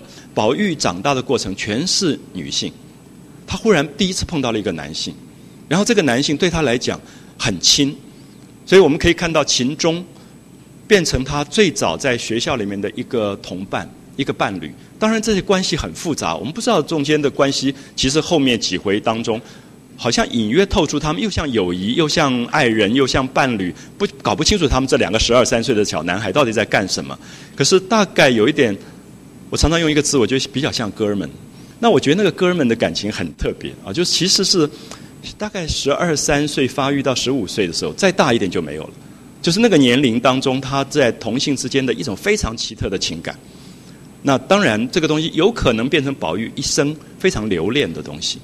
觉得里面有一种单纯，里面有一种，其实，在长长大以后世俗里再找找不回来的爱，啊，所以等一下我们就看他怎么见秦钟，那那一场戏也写得非常非常精彩。可是基本上是两个小男孩的会面，两个小男孩的见面。那我们休息一下，我们再讲下面半段。《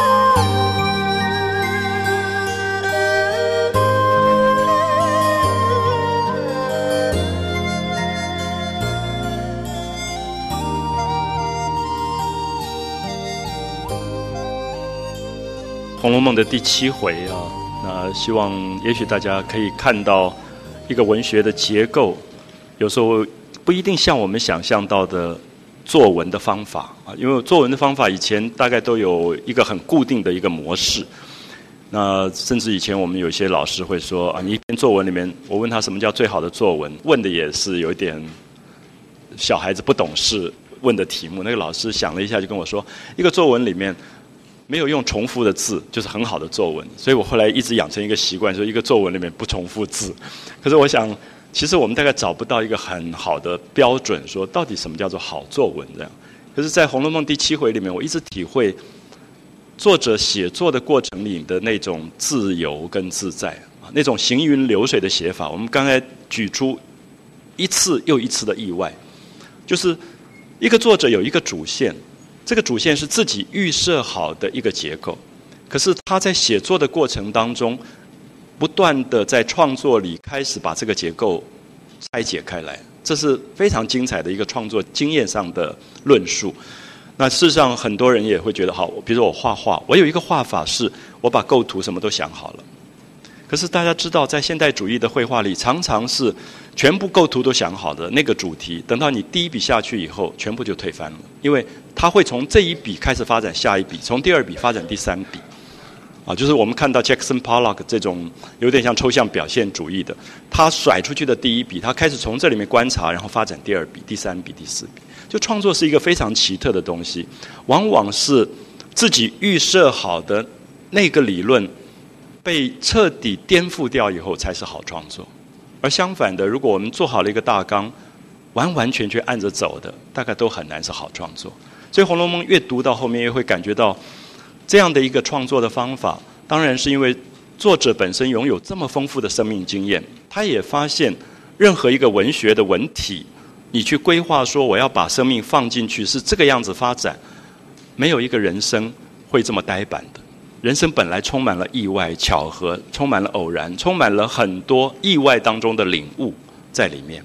所以第七回我们挑出来，有一点希望大家可以看到一个意外带一个意外的这种这种过程当中，可不可能变成另外一个结构，或者我们说解构。把自己原来预设好的结构根本把它解散掉了，因为它明明白白本来是要写周瑞家的这个管家去报告一个事情，最后一直被打断，一直被打断，然后横生枝节，而这些横生枝节当中一直带领出下面的事情出来。好，然后到下半回当中比较有一个主题，就是我们说秦钟的见面啊，宝玉跟秦钟的这个见面。那可是他是从王熙凤忙了一天啊。我们说王熙凤当时是一个少奶奶，然后上上下下三百口人都由她在管，所以大大小小事情忙得不得了。所以到了晚上卸了妆，跟她的长辈王夫人讲一点私下的话的时候，这个时候她比较亲近，然后就交代了几件事啊。我们这个时候可以看到，王熙凤虽然被认为是女强人。管理家务管理的极好，可是不要忘记，他上面有一个长辈，就是王夫人，她必须禀报所有的事。好，所以下面这一段话是卸了妆之后交代我今天哪些事情办了，或者明天有哪些事我怎么样办好不好？就说一个是总经理，另外一个是董事长，他还是要去报备的，表示说我是执行你的命令。啊，我是执行你的命令，所以我们看一下这一段，大概也写出王夫人跟王熙凤之间的关系，特别是他们两个都是王氏家族，所以王熙凤是王夫人的内侄女，所以两个都嫁到了贾家来，所以他们之间也有他们从娘家来的某一种亲在这里面。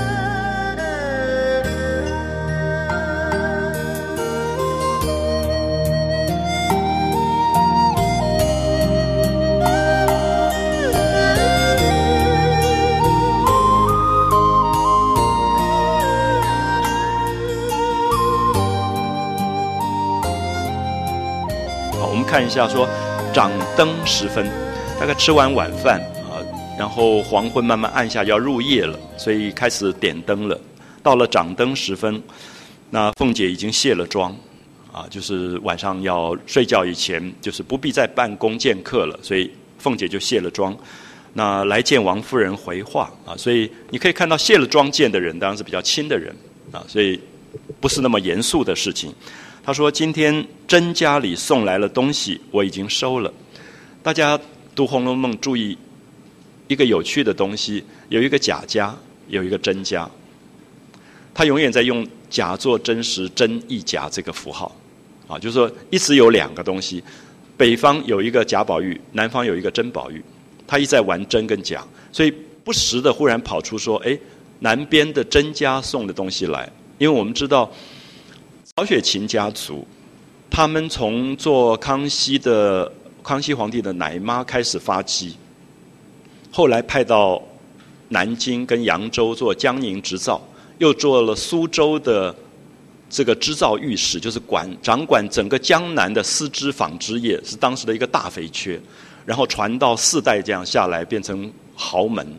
他们三次接驾，康熙南巡的时候都住在他们家里面。所以他真正要写的家族是南方的曹家，所以真正的家族在南方。所以南方是真家，北方反而是贾家，这样可以了解吗？贾跟真，可是，在文学上很有趣。我们最后会发现，好像所有北方有的，南方也有。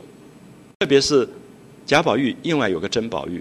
有一次，就从南方甄家来了两个婆子送礼的，送完礼以后，就看到宝玉那天发疯一样子，说奇怪，怎么跟我们家那个宝玉一模一样？人家说你们家有个宝玉，他说我们家有个真宝玉，也是这个样子。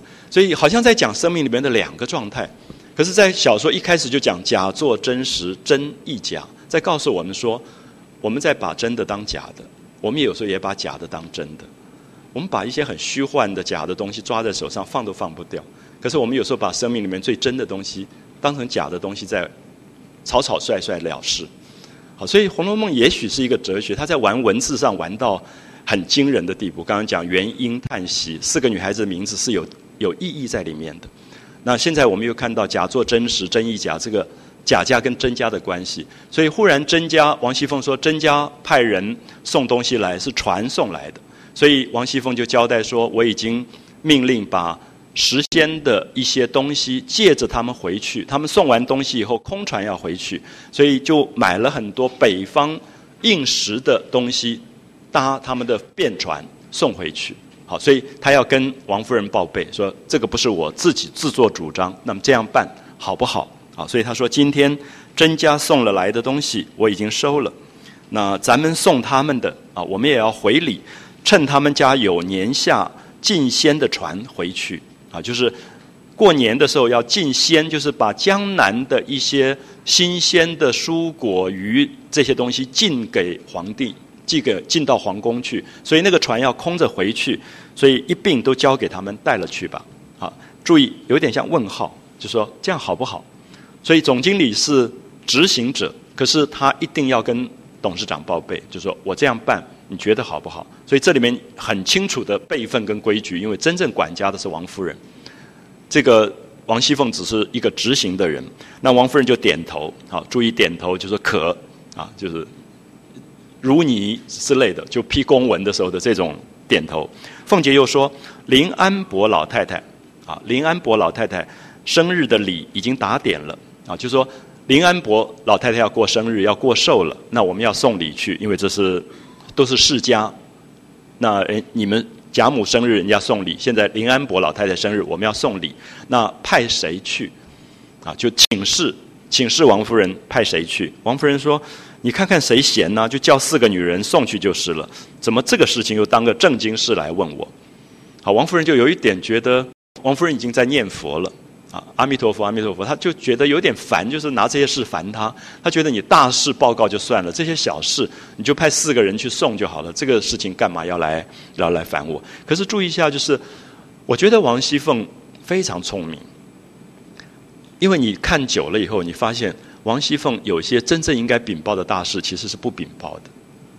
比如说，他作假，用他先生的伪刻了一个假图章，就去包揽诉讼，赚了三千两银子。王夫人全部瞒在鼓里，他放高利贷，然后逼人家那个利息，他王夫人也不知道。可是他会说：“哎，这四个这个礼要派四个女人送去，谁送去？就是你要让董事长信任你的时候，你不能没有任何回报。可是回报都是小事，可真正的大事，王熙凤其实是瞒天过海。”好，所以你看多了以后，你知道王熙凤的厉害，就是说，她要让王夫人觉得放心，因为你看连这么小的事都禀告我，可见多么值得信任。可是她大事刚好不禀报，啊，这样可以了解吗？就是作者为什么写这一段？奇怪，送一个礼，王夫人说你随便派哪四个人就好了，干嘛这个事情也要也要来跟我讲？好，凤姐又说，呃，今天甄大嫂子来，就贾珍的太太就是尤氏，啊，尤氏。他派人来说，明天请我去过去逛逛。好，注意，这个时候王熙凤在荣国府，贾珍是宁国府。宁国府是特别有问题的啊，就是说一一大堆的出一大堆问题都在宁国府，就是公公逼奸这个儿媳妇啊，什么之类，都发生在宁国府，所以等一下就会暴露出这个部分出来。那么，所以他们就说贾珍、尤氏他们想请王熙凤说明天过去呃逛一逛。那明天倒没有什么事情啊，他你看他还要请假，对不对？因为第二天表示说我要过去玩一玩，人家请我过去玩玩。那明天有没有什么事情？他现在要请示，希望王夫人讲。那王夫人说有事没事都害不着什么。说没有关系啊，说那个他们常常来请，那有我们，你自然不便意。什么意思？因为王夫人是长辈，过去的非常严格的礼教，凡是有婆婆辈的人在那里，那个媳妇是不能坐下来的。所以大家看《红楼梦》特别注意一下，常常讲到凤姐、李纨、尤氏站在那个地方服侍、摆筷子、摆碗，都是吃完饭以后他们才吃的。所以，所有的儿媳妇辈、孙媳妇辈都不能坐下来。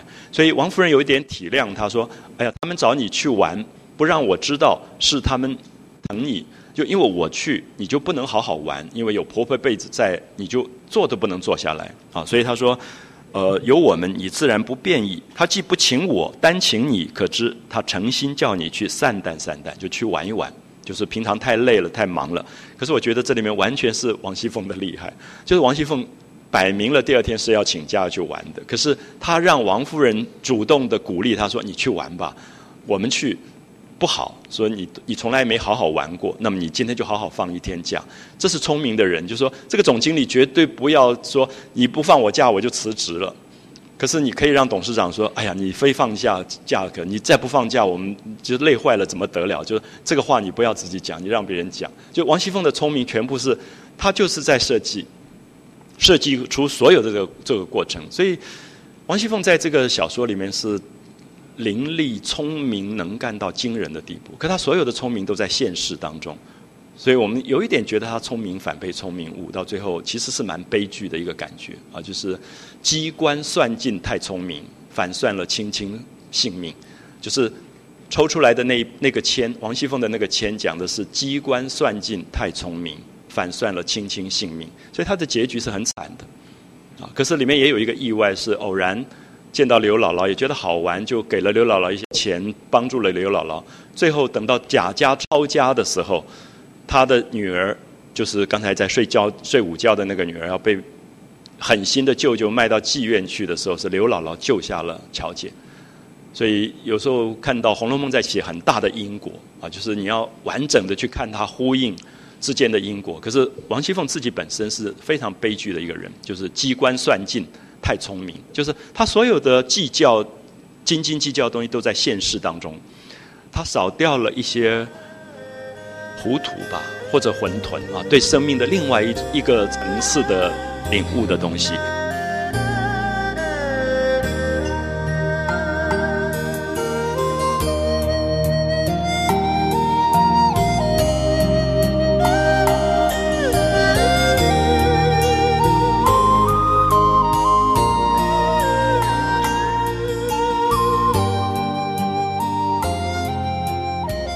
所以他就，呃，得到王夫人的这个允许啊，就是王夫人特别鼓励说，别辜负了他们的心，那就是有事你也要过去玩一玩啊，人家是好意，你就过去玩。凤姐就答应了。当下李纨、迎春、探春这些姐妹也都来定醒毕，好看到清代的大家庭的规矩，做儿子、做女儿的、做晚辈的、媳妇的。晚上的时候睡觉前不能嘣一下就脱了衣服就躺在床上睡了，一定要先去跟长辈说晚安的啊。早上晨昏定醒，固定的规定好的一种问安，对长辈的问安啊。晨昏定醒，那各自闺房无话啊，就没事了。所以第二天凤姐梳洗了，就回王夫人避回复王夫人，就说我要走了，可是我还是要来见你一下，告诉我说我可以走了吗？临时有没有什么事情？你可以看到那个规矩的严谨啊，然后又来辞别贾母，不要忘记就是隔壁耶，荣国府到宁国府，可是一一告别，哦，所以就是古代的这种大家庭里面的礼节，就是你要因为你是管家，所以你要出去玩一天，你总要把王夫人那边交代了，然后贾母这边也告辞了。那宝玉听了也要跟了逛去啊！你可以看到充分那个十三岁还不到十四岁小男孩的一个，就我也要去，你去玩了我也要去，就宝玉闹着也要跟着去。所以我一直在提《红楼梦》的年龄，就我觉得《红楼梦》的年龄被加了三四倍，从电视剧到电影都加了三四倍，所以其实是一个大误解。就是你看到那个王熙凤一出来就四五十岁的，以前我记得有个演员高宝树演王熙凤。那就是四五十岁的样子，所以他其实是一个误读，因为他不知道王熙凤只有十七岁。王熙凤的十七岁，在这样子管家里面，她的精明跟能干，以及她的那种漂亮跟利落，她才是写得好的一个东西啊。所以我我希望大家可以特别注意，我也特别提到宝玉很多奇奇怪怪的行径，你只有从十三四岁的男孩子可以去发现，说十三四岁男孩常常就是这个样子，就是半大不大。好像又懂事，好像又一下子变成小孩子的那种关系，写的真是惊人。我们的文学里面一直没有青少年文学，我们大概青少年是一个最奇奇怪怪的、糊里糊涂就过完的一段，好像你回想起来没有青少年。那可是青少年事实上是童年还没有过完，可是他又对于那个大人的世界有一点拒绝的状态。啊，那个青涩，那种那个年龄，其实宝玉其实最明显就是宝玉拒绝大人世界。他一直想赖在他的那个最后的青少年，不要过那个大人那一关，因为他觉得一到大人以后，一切东西都变了，整个都变直了。所以这个小说写得好是写这个东西，因为我们知道曹雪芹是荣华富贵到第四代十四岁抄家，雍正五年抄家，他所有的记忆真的是十四岁之前的。他写这个富贵跟荣华，对他来讲也就是十四岁之前。十四岁之后，他就到了北京香山，在郊外。举家十粥度日，吃最苦的稀饭过日子，然后最穷的去写《红楼梦》，所以他其实他的回忆直到十四岁，所以我想这样大家可以从曹雪芹的身世一直到贾宝玉的个性，你可以看到他就在写青少年，好，所以几次提到这个年龄，都希望大家可以理解宝玉这个时候为什么听了也要跟了去，凤姐只得答应啊，就说那个做姐姐的，我记得我们小时候那个年龄。大哥大姐都不要带你出去了，你就在那边赖着赖着闹着，然后他们就烦死了。因为那个时候很好，我现在完全了解，就是我的大姐大哥那个时候他们觉得想要跟我们切断关系，因为你们还是那种爬树啊、擦鼻涕，他们已经开始裤子开始有一条缝了，所以他就很讨厌那个弟弟妹妹跟着，因为很很烦。然后我们就会赖在后面，一定要跟着跑啊。所以回到那个年龄是有很多回忆出来，就是青少年的那个记忆的。呃，部分，凤姐就只好答应。我想凤姐这边其实蛮不想带宝玉去的啊。她们姐妹套一定有姐妹套可以聊的东西，夹着一个男孩子半大不小，真不晓得要要怎么办啊。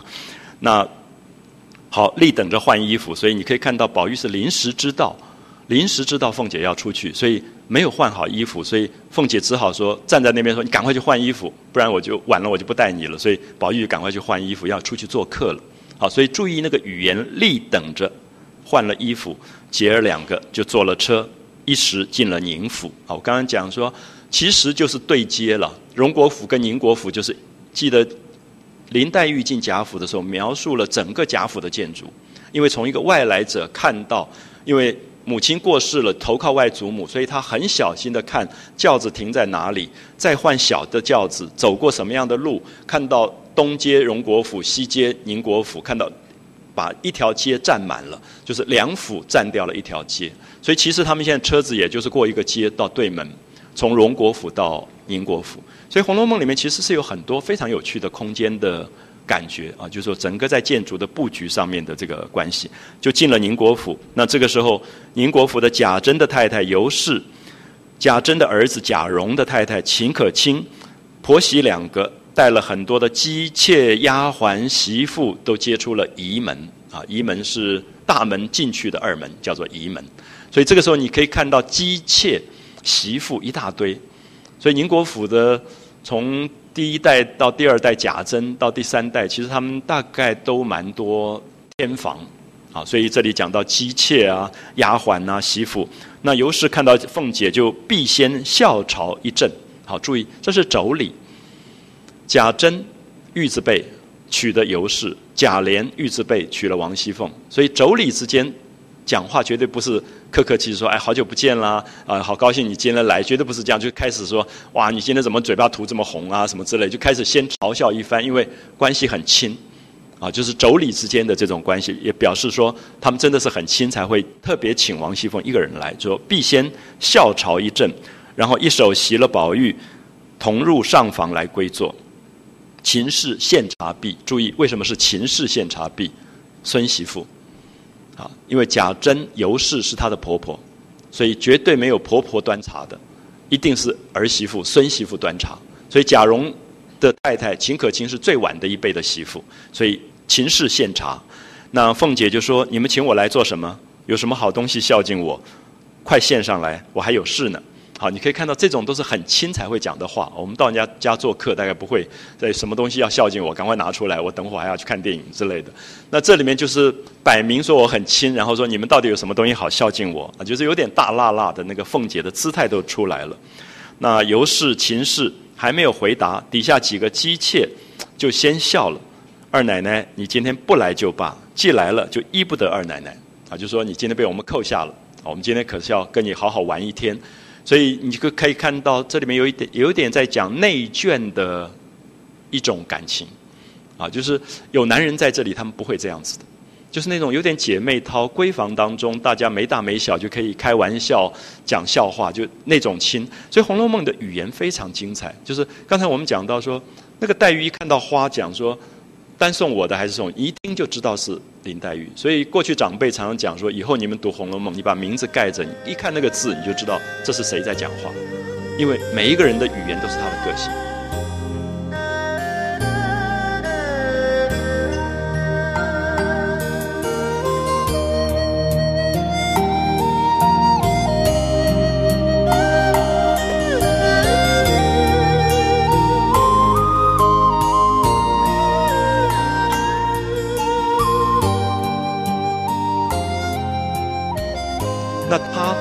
为什么能够写到这样子？我们知道，一个好的作者本身是隐藏起来的，他本身不能用他的主观来讲话，他只是让我们看到人世间有这么多不同的生命，而这些不同的生命各自都有他们的长处跟特征，他们都是不可取代的。这是《红楼梦》最精彩的部分。所以每一个人都有他独立的性格，可是作为作者当然很难，因为作者。很容易喜欢某几个角色，不喜欢某几个角色。喜欢那个角色越写越好，不喜欢那个角色越写越坏，最后两边都写不好。可是如果说是写到每一个人是他自己的时候，作者退位。好，我们可以谈到说，西方的电影导演论里面也常常讲说，一个最好的导演要在观众开始思考的时候就要 ending 落幕了，因为他其实不应该替别人下结论。那西方，呃，也有这样的小说家。我们看到杜斯托耶夫斯基在他的文学论述里面讲，他说一个作家对自己笔下最不喜欢的人都不能掉以轻心。那意思说，你最喜欢那个人倒没有问题，你最不喜欢那个人，你要好好的去写他。那如果你觉得不喜欢就可以乱写的话，绝对不是好小说。好，所以这个时候我们就可以看到《红楼梦》里面语言的这种活泼。所以这几句话，尤氏还没有讲，秦可卿没有讲，底下几个姬妾就开始说，有点闹他了，闹王熙凤，说你今天来就不依你了啊，你就把你扣下来了。那正说着，只见贾蓉进来请安啊，注意贾蓉，秦可卿的丈夫。贾蓉很漂亮的一个男孩子，然后也有一点纨绔子弟啊，就是贾家大概没有什么不纨绔了。就是在富贵到第三代、第四代的话，大概都是这样的，长得漂亮，斗鸡走狗，看跳戏啊什么之类的东西。那贾蓉有一段是跟王熙凤非常复杂的关系，可是作者写的非常的隐晦啊，就是完全不着痕迹。就是贾蓉进来请安，跟因为王熙凤是等于他的婶婶啊，等于他婶婶，所以跟他请安，说请婶婶安。那就说想要借一个东西，因为家里要请客，所以知道王熙凤这边有一个玻璃炕屏，玻璃的屏风，大概也是破来品、巴洛克的东西之类。然后王熙凤说：“哎呀，不巧，借给人家了。”然后你看到贾蓉就在那个地上蹭啊蹭的，就不走，就说：“既然没有，你就走了。”他就在那边蹭着。然后王熙凤就骂他说：“没看到我们王家的东西都是好的。”然后说：“我借给你，你碰坏了一点点，小心你的皮。好，这个时候对话很很有趣，对不对？就是完全不像在办公室，你会感觉到贾蓉是来借玻璃抗瓶的，可是跟这个婶婶之间好像在调情一样。然后王熙凤就讲说：“你碰坏一点点，仔细你的皮啊，也不是在办公室的感觉。”然后贾蓉就谢谢了，然后就要走，就要去拿了，然后就把钥匙给他说到仓库里去拿这个玻璃抗瓶。贾蓉就出去，出去以后，凤姐说：“蓉儿回来。”贾蓉听到了。转身回来又跪在地上，然后凤姐就喝茶，慢慢的喝，慢慢的喝，半天不讲话，忽然把茶放下，说：“没事，你走吧，呃，晚上到我房里来，我再跟你谈这个事。”所以这一段很多人都觉得写的非常的轻描淡写，可是隐约觉得这个婶婶跟晚辈侄子之间有一个什么样的？蛮暧昧的关系，可是不知道啊，《红楼梦》的精彩，千万不要误会，说他那么明的讲，他都是在暗示，就至少你看到王熙凤疼贾蓉，啊，非常疼爱他，所以跟他的关系不像公事公办，永远在那边有一点私事的牵挂的这个感觉。那么贾蓉也常常特别觉得啊，婶子疼我，婶子疼我这样的感觉。那么王熙凤又跟贾蓉的太太秦可卿特别要好，就是打破了辈分伦理的辈分。特别常常跟他谈很多的心事，好，所以现在贾蓉进来了。那贾蓉进来以后，这个跟这个几个人请安，然后宝玉就说：“哎，大哥哥今天不在家嘛？”那宝玉叫大哥哥是谁？贾珍啊，注意斜玉边的，就是宁国府的堂哥贾珍，所以玉字辈，所以他叫大哥。所以宝玉的意思说：“我来做客，可是我是弟弟。”所以我来，我应该先问问说：，哎，嫂嫂在家？那哥哥不在家吗？大哥哥不在家。如果在的话，我也要请安啊。所以这个是一个礼数。那尤氏就回答说：出城跟老爷请安去了。好，这个老爷是贾家的上面这一代，就贾珍的爸爸。他已经常年炼丹修道，住在道观庙里面，不回家的啊，不回家的。所以你要跟爸爸请安，他不在家里，所以要跑到庙里去请安的。啊，所以贾珍出城给老爷请安去了。可是你怪闷的，坐在这里做什么？何不也去逛逛？好，有没有看到这个十四岁的不到的男孩跟了来，不知道干嘛？人家女人要讲话，可能讲化妆啊，可能讲一些私事。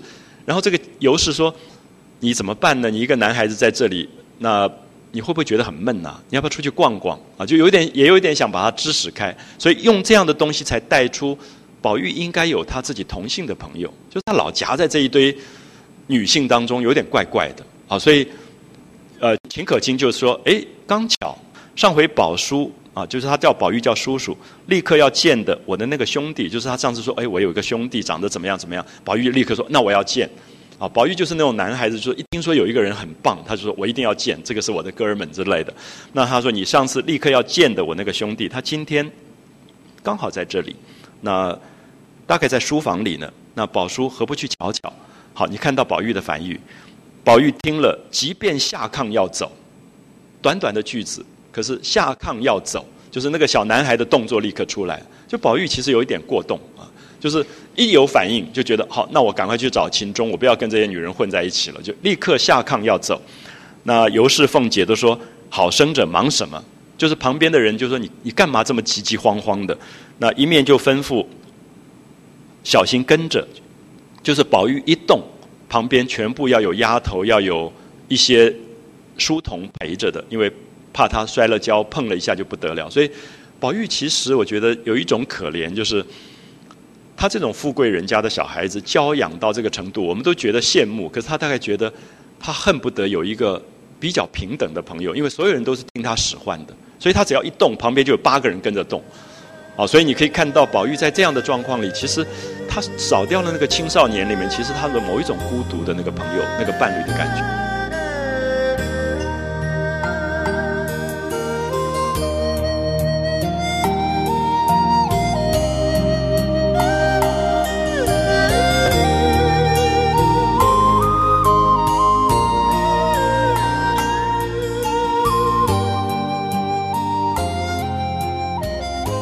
所以，其实等一下大家看到，我觉得秦钟这一段基本上在写宝玉要找一个这样的伴侣，他不要使唤的人，啊，就觉得烦死了。这些人他一动就就，然后旁边老是在交代说：小心，宝玉现在要要去书房看秦钟，你们小心跟着，别委屈了他。你也不知道小男孩有什么好委屈的，可是所有的大人，因为宝玉是一个宝，那宝玉只要有一点点闪失，贾母就不得了，所以所有人都吓得个半死。每天二十四小时，大家就在那边看着这个宝玉，呃，打了一个喷嚏也不得了了，那玉掉了更不得了了，摔了个跤也不得了，所以说别委屈了他。那倒比不得跟了老太太过来就。罢了啊，就说如果老太太来，贾母来了，那也好。就说我们比较没有责任嘛。那这下老太太没来，大家都觉得责任好大。那凤姐说：“既然这样子，何不请这个秦小爷来，我也瞧瞧？难道我见不得他不成？”啊，意思就是说，大家都有一点不放心，说他要跑到书房去见秦钟，不晓得出什么事，等下摔一跤啊，绊一脚，那干脆把秦钟叫来嘛。好，你看到小心到这个样子，所以你可以知道。如果今天一个富贵人家小孩疼爱到这样子，真是其实蛮可怜的。就是他大概恨不得赶快自己偷溜出去啊。那凤姐就建议了，说这样好了，那不要宝玉去了，就叫秦钟过来，他顺便我也瞧瞧。那尤氏就开他玩笑说：“爸爸，那可以不必见他，比不得咱们家的孩子。”胡打海摔的惯了，尤氏就为秦可卿的弟弟在讲说：我们家这小孩子啊，胡打海摔惯了，一个一个都是无法无天的，人家小孩都很斯斯文文的。说你还是别见了，见了你吓坏了。那其实就有点在讽刺王熙凤，就是王熙凤有一点讲话粗粗鲁鲁的。你你看她等一下讲话你就知道，就是她是那种有一点泼辣的那个个性。所以尤氏就说。我看还是别见了啊，比不得咱们家的孩子胡打海摔的惯了，人家的孩子都是斯斯文文的惯了。那乍见了你这个破落户，那破落户是讲王熙凤笑他了，说没教养、没读书，那么一天要讲粗话的，你这个破落户，那还被人家笑话死了呢。好，这个又是妯娌之间的话，所以注意一下，语言一定传达两个人的关系。所以这个时候如果礼礼貌貌讲话，反而不对了啊，就是。他就是永远有机会就要戳王熙凤一下，就笑王熙凤一下。好，王熙凤说：“普天下的人，我不笑话就罢了，还叫一个小孩子笑话我不成？”啊，他就觉得你讲的什么话啊？就我就是王熙凤的自信。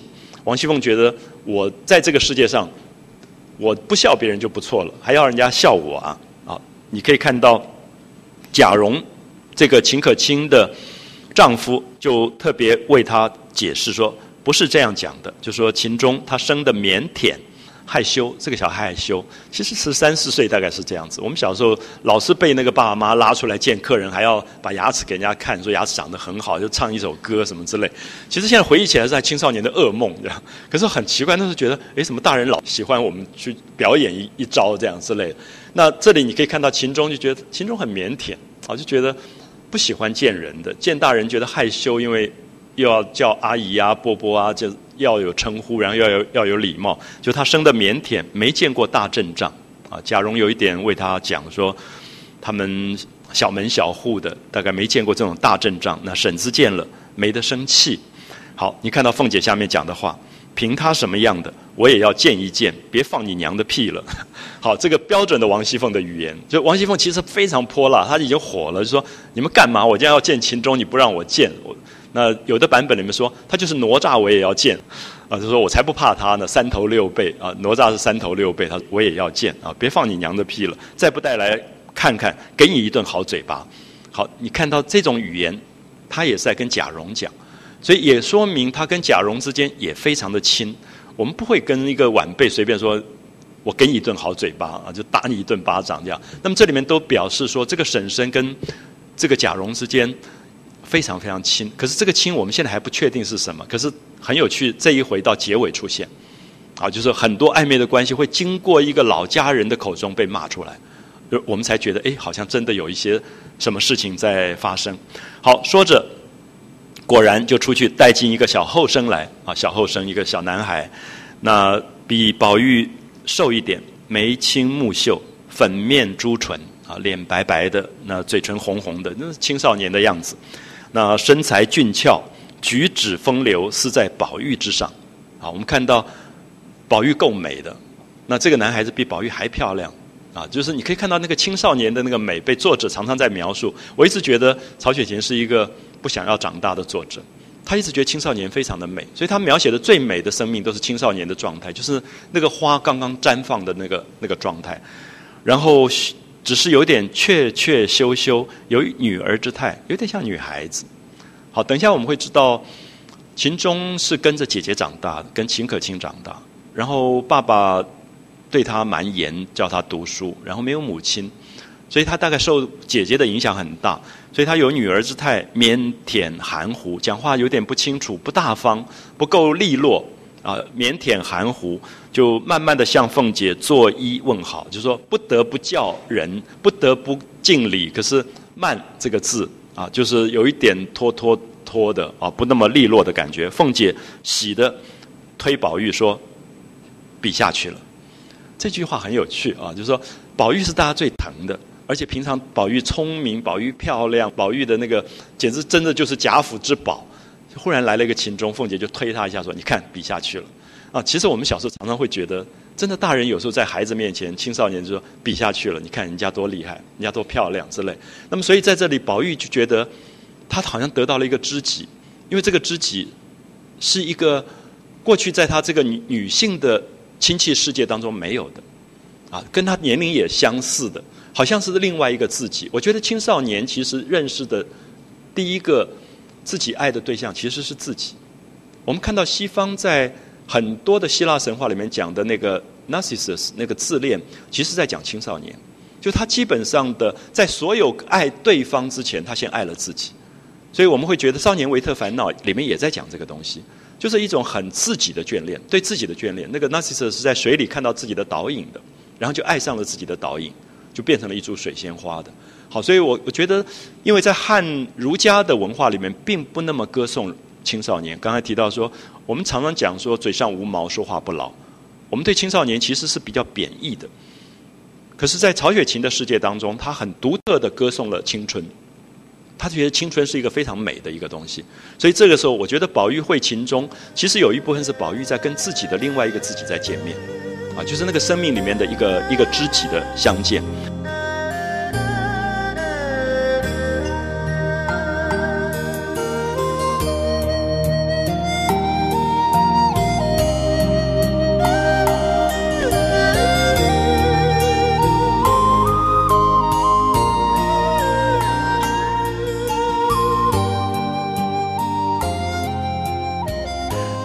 下去了，就探身一把袭了这个孩子的手，就抓住秦钟的手，叫他坐在身边，慢慢的问他：“你几岁了？读什么书？有几个弟兄？学名唤作什么？”秦钟一一答应了。好，下面这一段非常有趣。凤姐在问秦钟话，另外有一些人在办事。凤姐出来做客，对不对？带了几个丫头，几个丫头立刻发现凤姐没有。预料到今天会见到秦钟，可以了解吗？见到秦钟是意外，所以没有带表礼，因为以前大户人家见面第一次见面要有见面礼的，所以丫头不等王熙凤吩咐，王熙凤还在跟秦钟在那边讲话，那边已经回报了，走过对接，跟王熙凤的贴身女秘书平儿讲，王熙凤见了秦钟怎么办？平儿想一想，自己做主，带了一段尺头西装料一一块。呃，这个状元及第的金科子做表里，就立刻送来。我就讲说，今天到哪里去找这么好的公关？这样啊，你可以看到，就是说王熙凤一句话都没有讲，可是底下的丫头所有事情办好了。所以你你可以看到这里面，当然我觉得里面有一个管理学啊。所以有时候我常常觉得，哎，今天企业其实应该读读《红楼梦》，就是你训练出一个这样的人，包括王熙凤身边的丫头，包括回去的平儿，因为。今天真的凭良心讲，有人会跟我说：“哎，什么什么事情发生，我还不晓得怎么处理呢？觉得两块西装料好，还是一块西装料好，我大概都不知道。可他说一段尺头，几个状元及第的金科子，他自己就做主帮王熙凤表礼送去。王熙凤拿到，立刻就交给秦钟说：没有准备，不成敬意。好，这里面你可以看到很有趣的《红楼梦》里面那种大户人家的人际关系啊，就是说。我一直觉得平儿是一个真是得力的、最得力的这种秘书啊，公关，所有的事情他就是打点。因为我们今天都觉得是交代了以后才叫做公关，其实不是，是他替他的这个雇佣他的人把事情根本就想好了，他自己可以策划的，他也可以是设计的。好，所以我们读这一段，大家看到早有凤姐的丫鬟媳妇看到凤姐初会秦钟，没有备表礼，所以忙过去告诉平儿。平儿知道凤姐跟秦氏后密，有没有发现她在斟酌这个礼要怎么送？如果是普通人怎么送？可是王熙凤跟秦可卿这么好，一向都很好。那么这么好的话，应该怎么送这个礼？所以平儿有一种斟酌，虽是小后生家，所以秦钟是晚辈，这个礼不一定要很重。可是因为王熙凤跟秦钟的姐姐关系这么好，所以这个礼又应该要珍重一下。好，所以注意一下那个轻重礼的轻重，平儿在做主。有没有发现？其实难是难在这里，就是那个分寸的拿捏，因为送重了不对，送轻了失礼。你怎么样子刚好分寸拿捏好？那我就觉得这个平儿真惊人，啊，我们今天每一个单位大家都需要一个平儿这样的人，所以他那个事情就可以做到这样的一个状态，所以他就，呃，随自作主意，注意自作主意，他没有问任何人，拿了一批尺头啊，一块衣料，两个状元及第的小金颗子啊，就是祝福这种读书人将来可以状元及第，考试可以做官的状元及第的这个小金颗子。交付给来的人送过去，那凤姐犹说太简薄等于，就说太少了，不成敬意。好，秦氏谢毕，一时吃过饭，尤是凤姐，秦氏磨骨牌就打麻将了，不在话下。好，这个时候才转过来，宝玉跟秦钟要讲他们自己青少年之间的话，因为刚才还是有一点礼貌。好，在礼貌当中很多话也不方便讲。这个时候宝玉看到秦钟人品出众。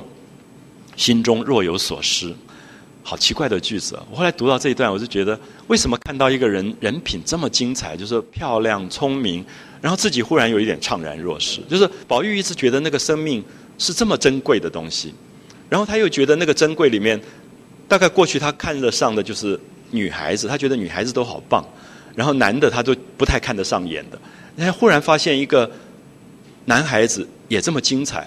他忽然若有所思，好像觉得自己有什么东西不如别人。其实这个句子非常值得斟酌啊！那个若有所失是生命里面忽然刹那的怅惘。我觉得青春里面是有烦恼的啊，青春的烦恼跟忧愁其实非常难解释。有时候现在回头去看那个年龄的日记，觉得好奇怪。就是很多人都觉得青春只是快乐，我觉得不是。我觉得青春里面有忧伤，就是那个年纪老是会拿着一个少年维特之烦恼在校园走来走去，觉得。那才是青春的感觉。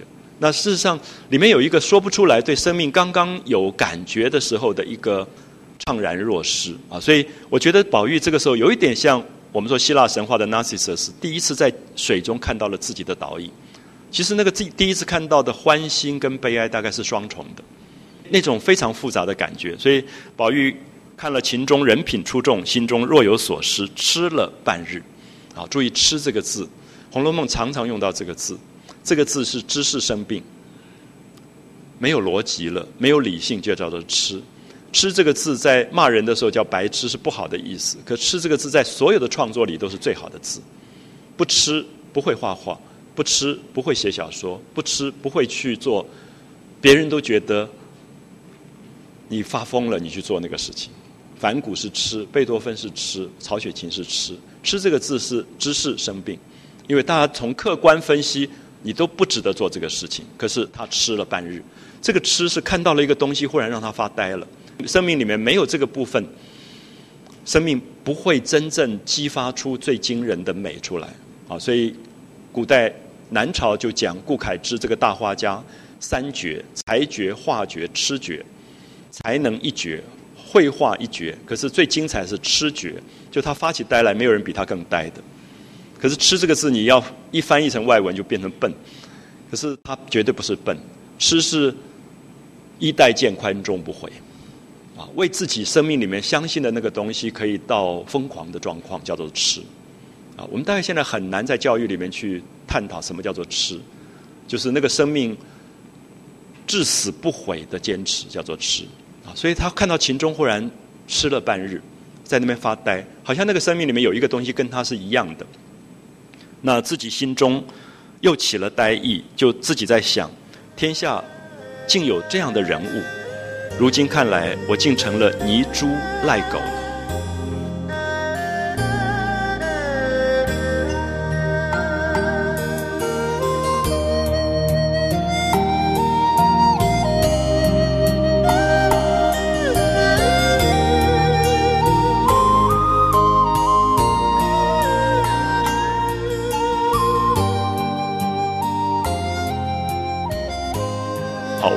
们刚刚提到说，青春可能是自恋，青春也可能是自惭形秽。忽然看到生命可以这么美的时候，觉得自己不够完美。好，宝玉从来没有这样的感觉。宝玉第一次这样的感觉是看到了秦钟，觉得生命可以这么美。那自己不是泥猪赖狗吗？自己的生命是这么不完美的这个这个状态，可恨我为什么生在侯门公府之家？好，你可以看到宝玉憎恨自己的富贵。如果我生在贫穷人家，我不是可以跟他早就做朋友了吗？那我做这个公子，一动就有八个人跟我跟着我动，不是很痛苦的事吗？好，你可以看到宝玉这个时候觉得美是一个没有界限的东西，美使得生命里面有一种从心里面出来的呼唤。可是礼教。富贵都使人限制在一个像牢笼当中，啊，他说：“可恨我为什么生在侯门公府之家？如果他如果也生在寒门薄宦之家，早得与他交结，也不忘生了这一世。我虽如此比他尊贵，可知锦绣纱罗啊，我身上穿了这么漂亮的衣服，也不过裹了我这根死木头。好，这是宝玉第一次的自责。”那，我想大家知道，《红楼梦》是一本忏悔录。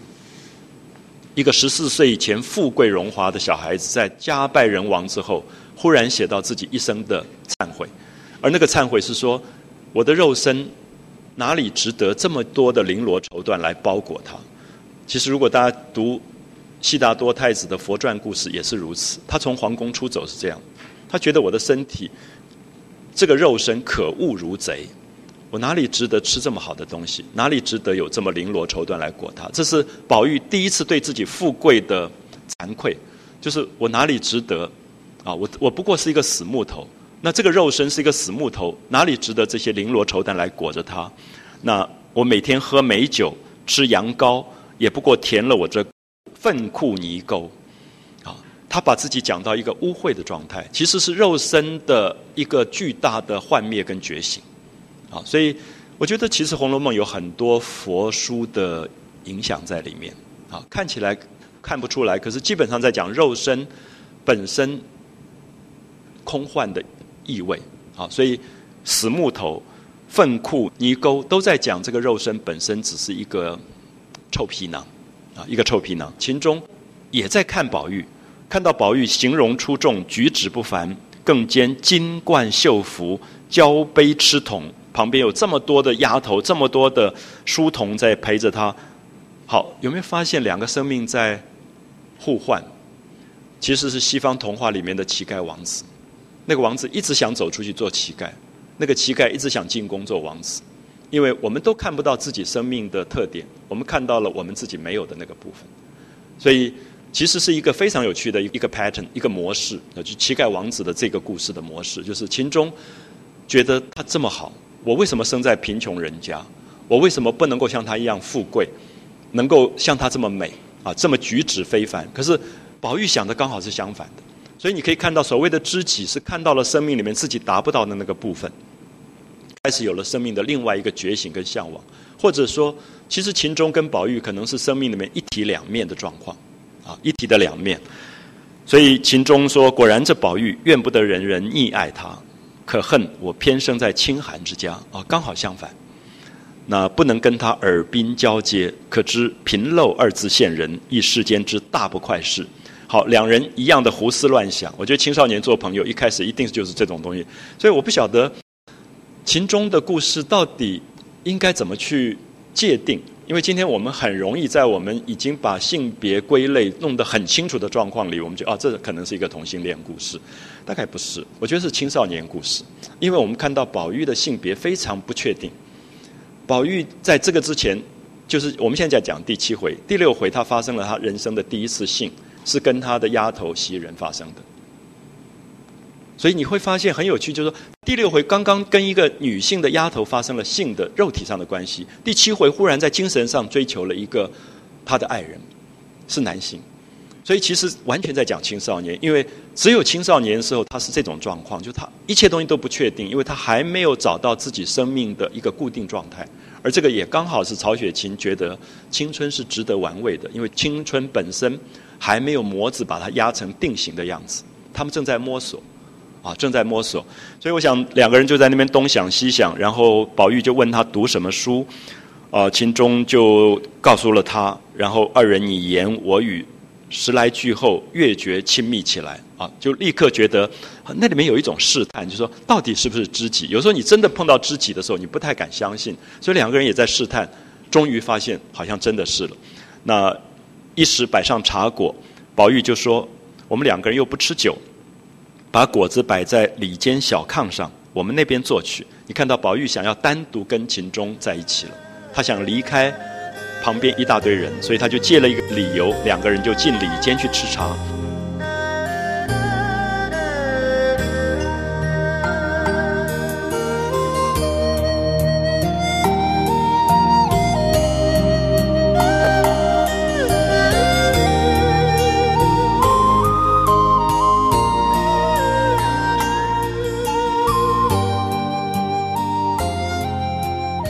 秦可卿就有点担心，因为注意一下，秦可卿是贫寒家嫁到贾府豪门，做孙媳妇，所以他弟弟来了，他战战兢兢，不晓得这个弟弟讲话会不会得罪宝玉，因为他还是有贫寒家嫁进来的那种那种矜持啊，那种矜持，所以你看到是秦氏一面张罗给凤姐摆酒果，一面还跑进来忙着进来跟宝玉叮咛说：“宝叔。”你侄子如果讲话言语不防头，就说不会讲话，你千万看着我，不要理他。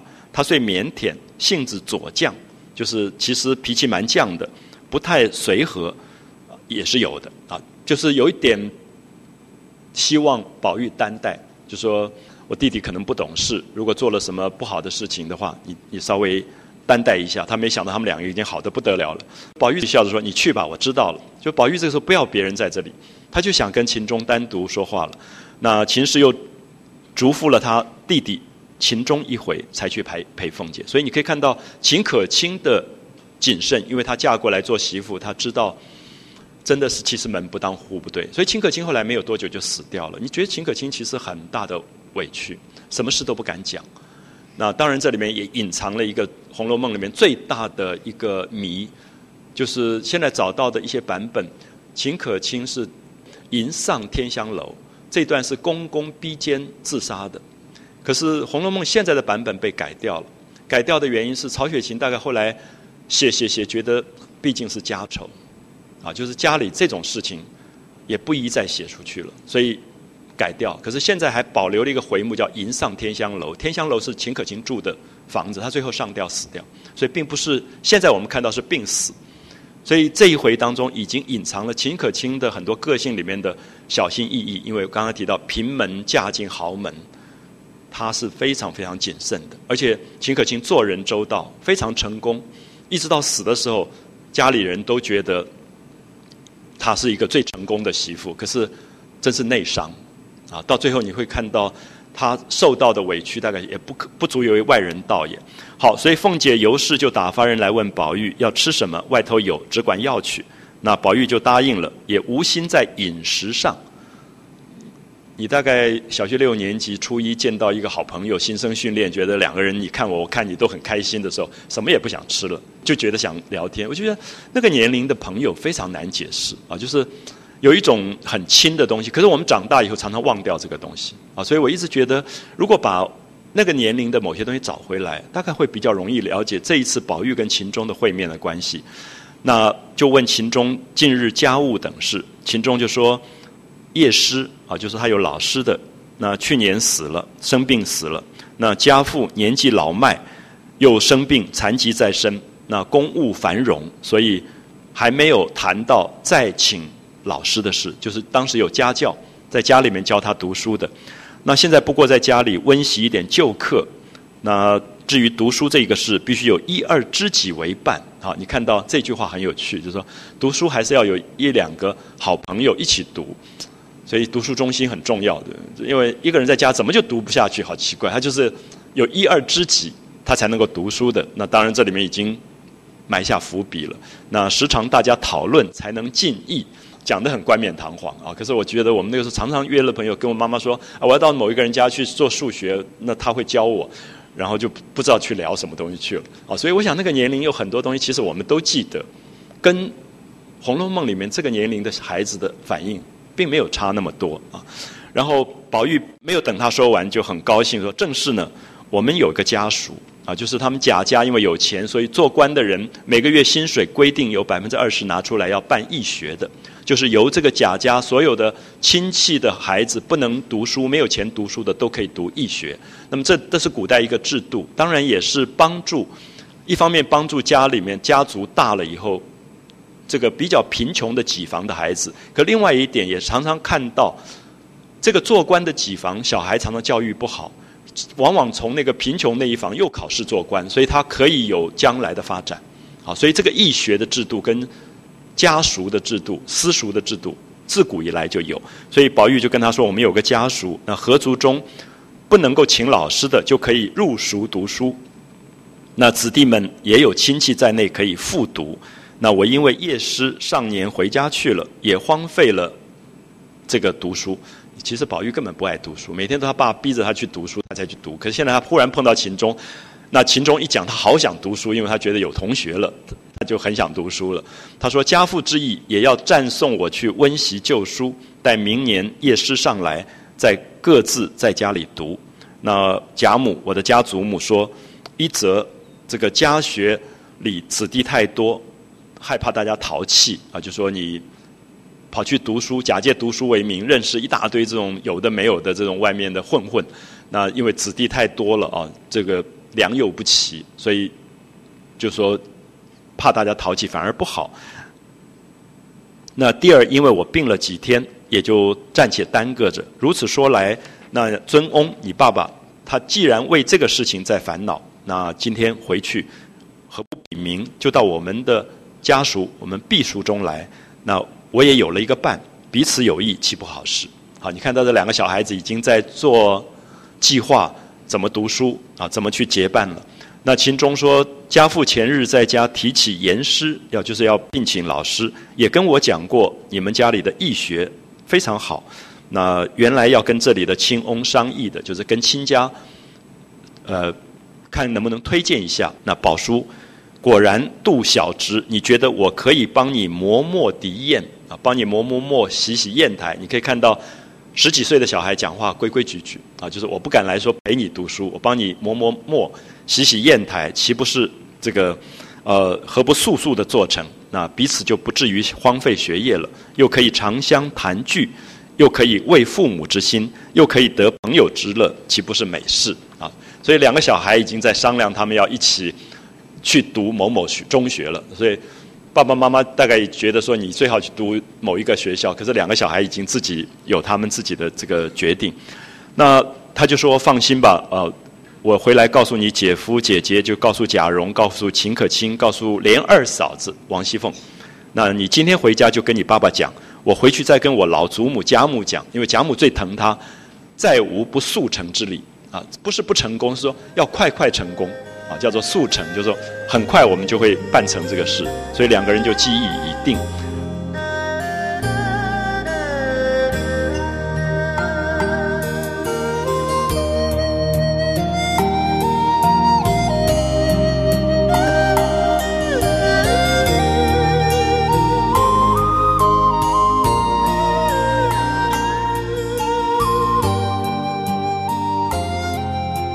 那天。到了已经是掌灯的时候，就说又到入夜，就是王熙凤出来玩了一整天了，对不对？要回家了。那出来看他们两个玩了一回牌，那算账的时候，秦氏、尤氏两个人输了细酒的东道，因为打麻将，王熙凤赢了，所以今天的钱就是由这个秦氏跟尤氏来付。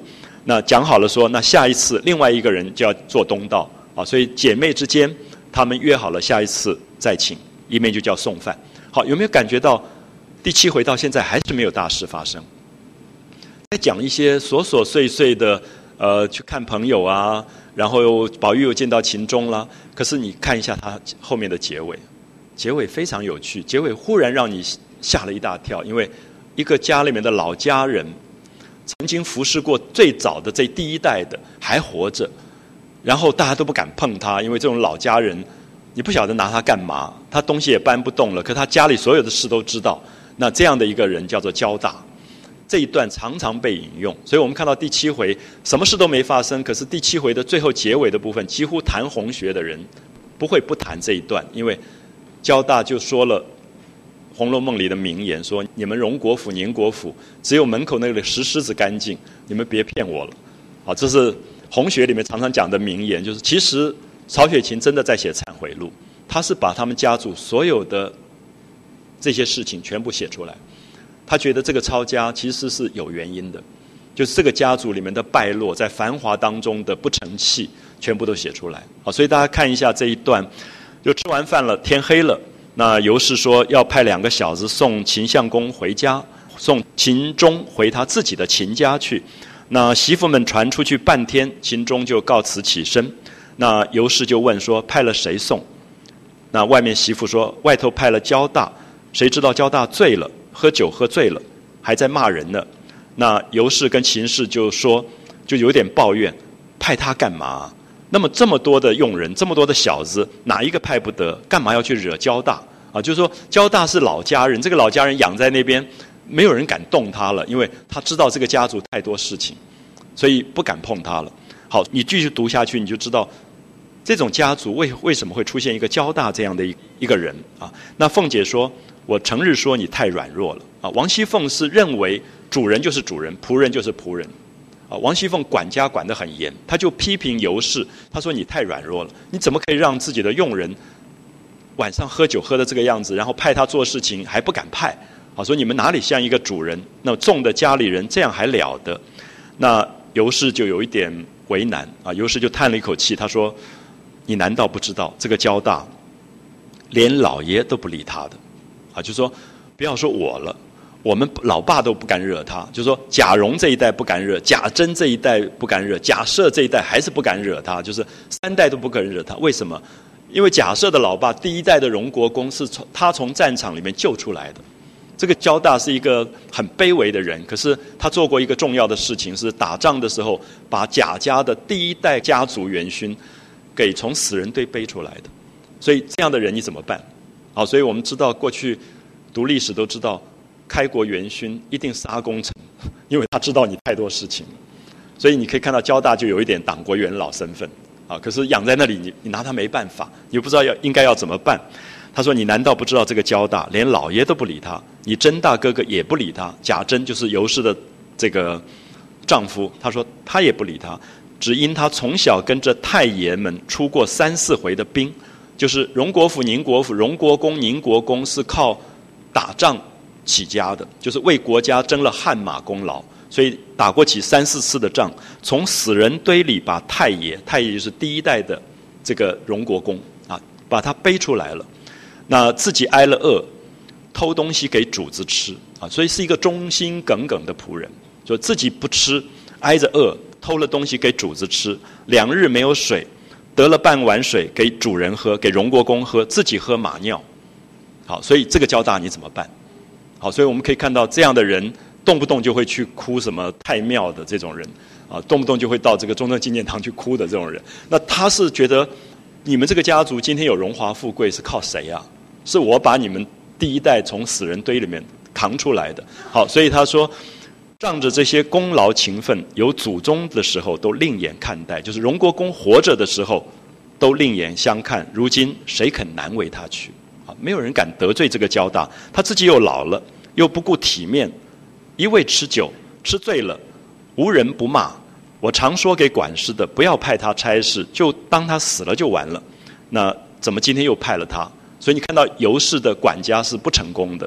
啊，就是他平常也交代了，可是今天大家偏偏就派了交大。可下面我们就看看交大这一段戏啊。凤姐说：“我何曾不知道这个交大？倒是你们没主意。有这样的，何不打发他这样？他远远的庄子上去，就是贾家有很多乡下的田庄，就是这个人把他打发到田庄去，他至少不在身边闹事情就完了。然后凤姐就不耐烦了，说：我们的车准备了吗？他要跟宝玉回家了啊，我们的车。”准备好，他们说啊，已经伺候齐了。凤姐起身告辞，跟宝玉携手同行，跟宝玉坐一辆车。尤氏送到大厅，只见灯烛辉煌啊，你可以看到那个气派，那种贾家豪门的气派。众小厮都在丹池室里，在台阶过去的台阶上面涂一种丹珠的红色颜料，所以叫丹池啊。红色的台阶上，交大又趁贾珍不在家，所以在家他也不怎么怕，所以就任意洒落耍落啊。趁着酒兴，先骂大总管赖二，说他不公道，欺软怕硬，有好差事就派别人。现在黑夜半三更半夜要送人的事，就派我，就是我喝醉酒了，把我挖起来要去送人，没良心的王八羔子。那瞎充管家，你也不想想，焦大太爷翘翘脚，比你的头还高呢。好，精彩的语言啊，注意一下，《红楼梦》里面大家都觉得是贵族的文雅语言，其实不一定。交大的语言那种民间的泼辣，立刻就出来了，就是这种老家人的语言。然后他骂的第一个是大管家，深更半夜派我来做事。他说我焦大太爷翘翘脚，比你头还高呢。二十年头里，焦大太爷眼里有谁呀？好，你注意一下，就是这种过去有过汗马功劳的，动不动就谈二十年、三十年或者四十年如何如何。他说：“别说你们这一起杂种王八羔子了，就开始骂这个家族。这不是重点，重点在后面。啊，我们看一下骂的兴头上，贾蓉送凤姐的车出去，众人就喝他不听，就跟他说：主人来了，不要再乱骂了，因为这种大家族是有规矩的。贾蓉忍不得，就骂了他两句。啊，贾蓉是主人。是一个少主人，就骂了他两句，就说把他捆起来，明天酒醒了问他还要不要群死不群死啊？因为这种家族，用人是可以活活打死的啊，因为他们基本上的命都在这些主人的手上。说明天看他群死不群死。那交大哪里把贾蓉放在眼里，大叫起来，赶着贾蓉叫蓉哥。你别在交大跟前使主子性啊！你别把自己当是主人了。别说你这样，就是你爹、你爷爷也不敢跟交大挺腰子，啊，就说哪里轮得到你这一辈来跟我大呼小叫？连你爸爸、连你爷爷都不敢跟我大呼小叫，因为他是更上面一代的功臣。这样可以了解吗？好，所以你可以看到这个贾家拿这样的人怎么办？这个交大。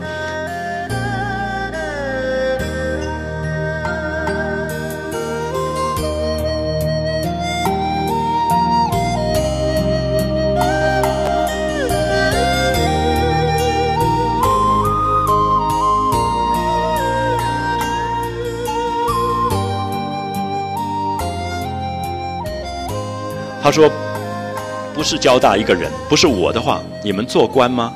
想荣华富贵吗？你们祖宗九死一生争下这个家业，到如今不报我的恩，反跟我充主子来了，不和我说别的还可。那如果说别的，咱们白刀子进，红刀子出。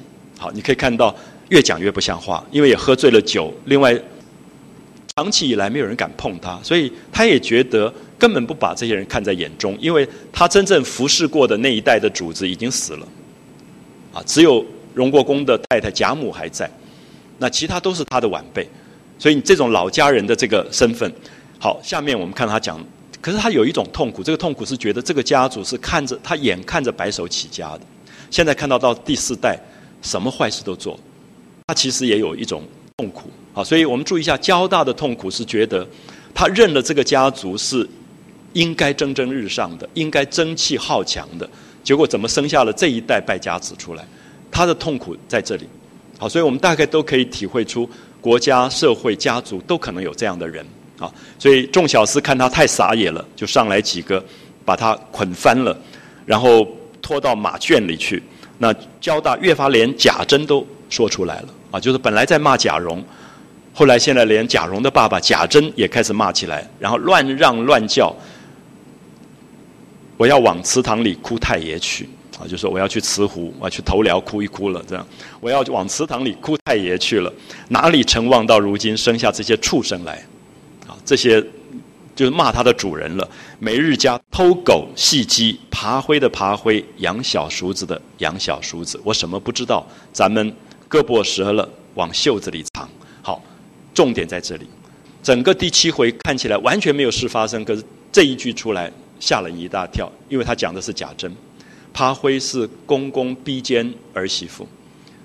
好，所以我们知道秦可卿的死是有这个原因的。虽然作者后来改掉了，可是还是透露了这个讯息。趴灰的趴灰，养小叔子的养小叔，就是婶婶爱上自己的侄子辈，可能是贾蓉跟王熙凤因为王熙凤刚好车子过去，他要讲给他听。趴灰的趴灰，养小叔子的小养小叔子。最精彩的是，十四岁的不到的宝玉听不懂，就问王熙凤什么是趴灰啊？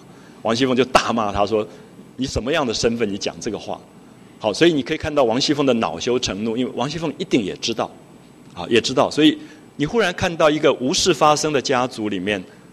惊人的所有的那个，好像我们突然走到了一个洞窟里面，所有东西的腐败的东西全部看到啊！所以我们看一下，他要哭太爷，哪里成望如今生下这些畜生来，每日偷狗戏鸡，趴灰的趴灰，养小叔子的养小叔子，我什么不知道？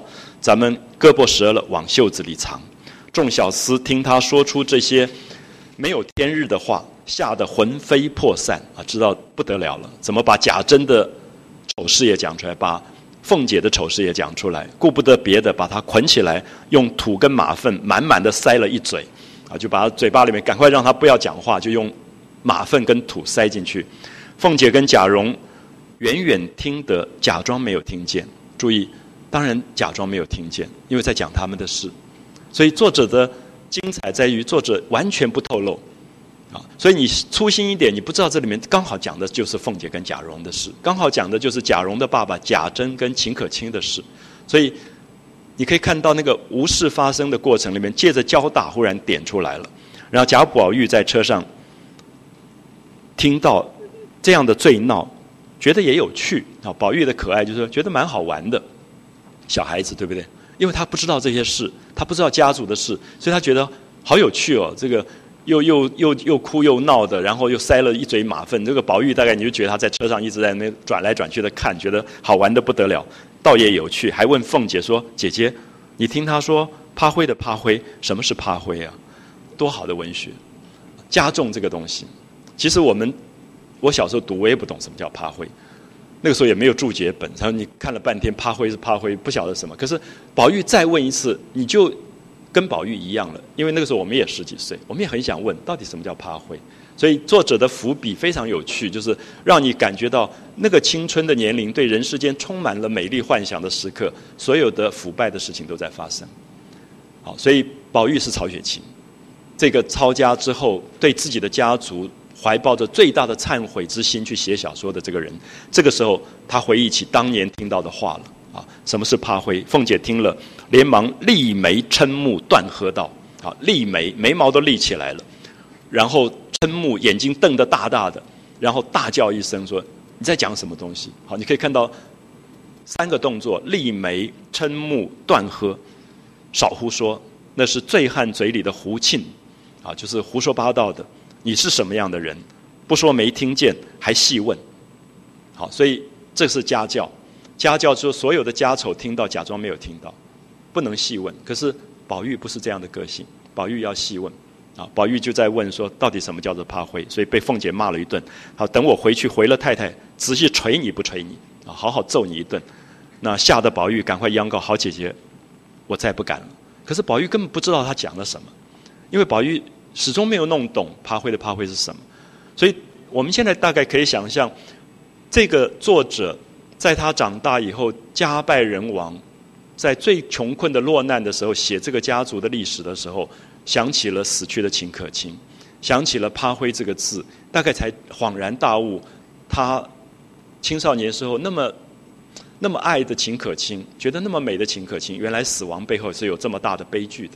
好，这个时候他会对比起来，所以我们讲第七回，我们大概可以用这样的方法来看，大家也可以了解到作者如何在。完全琐琐碎碎的家庭琐事当中，带出这个家族的巨大的内幕出来，可是都不是明讲的，也绝不粗糙。好，所以我想，我们随便其实挑一回的《红楼梦》来讲，啊，大概都会觉得《红楼梦》的那个精彩啊，那种细心跟文字的漂亮，对人的理解，而且我想最难的就是我们刚提到，其实它像佛书一样，它有一种悲悯，它对人所有的存在的一种不忍。好像每一个生命到这个人世间，背负着他自己都不知道的宿命来还很多的东西，而那个东西是作者最大最大的一个悲悯。好，所以我希望我们今天第七回啊，希望大家可以看到怎么样子用比较短篇小说的方法读长篇的《红楼梦》。那把它独立出来来读。那也谢谢大家今天来参加这个活动，谢谢。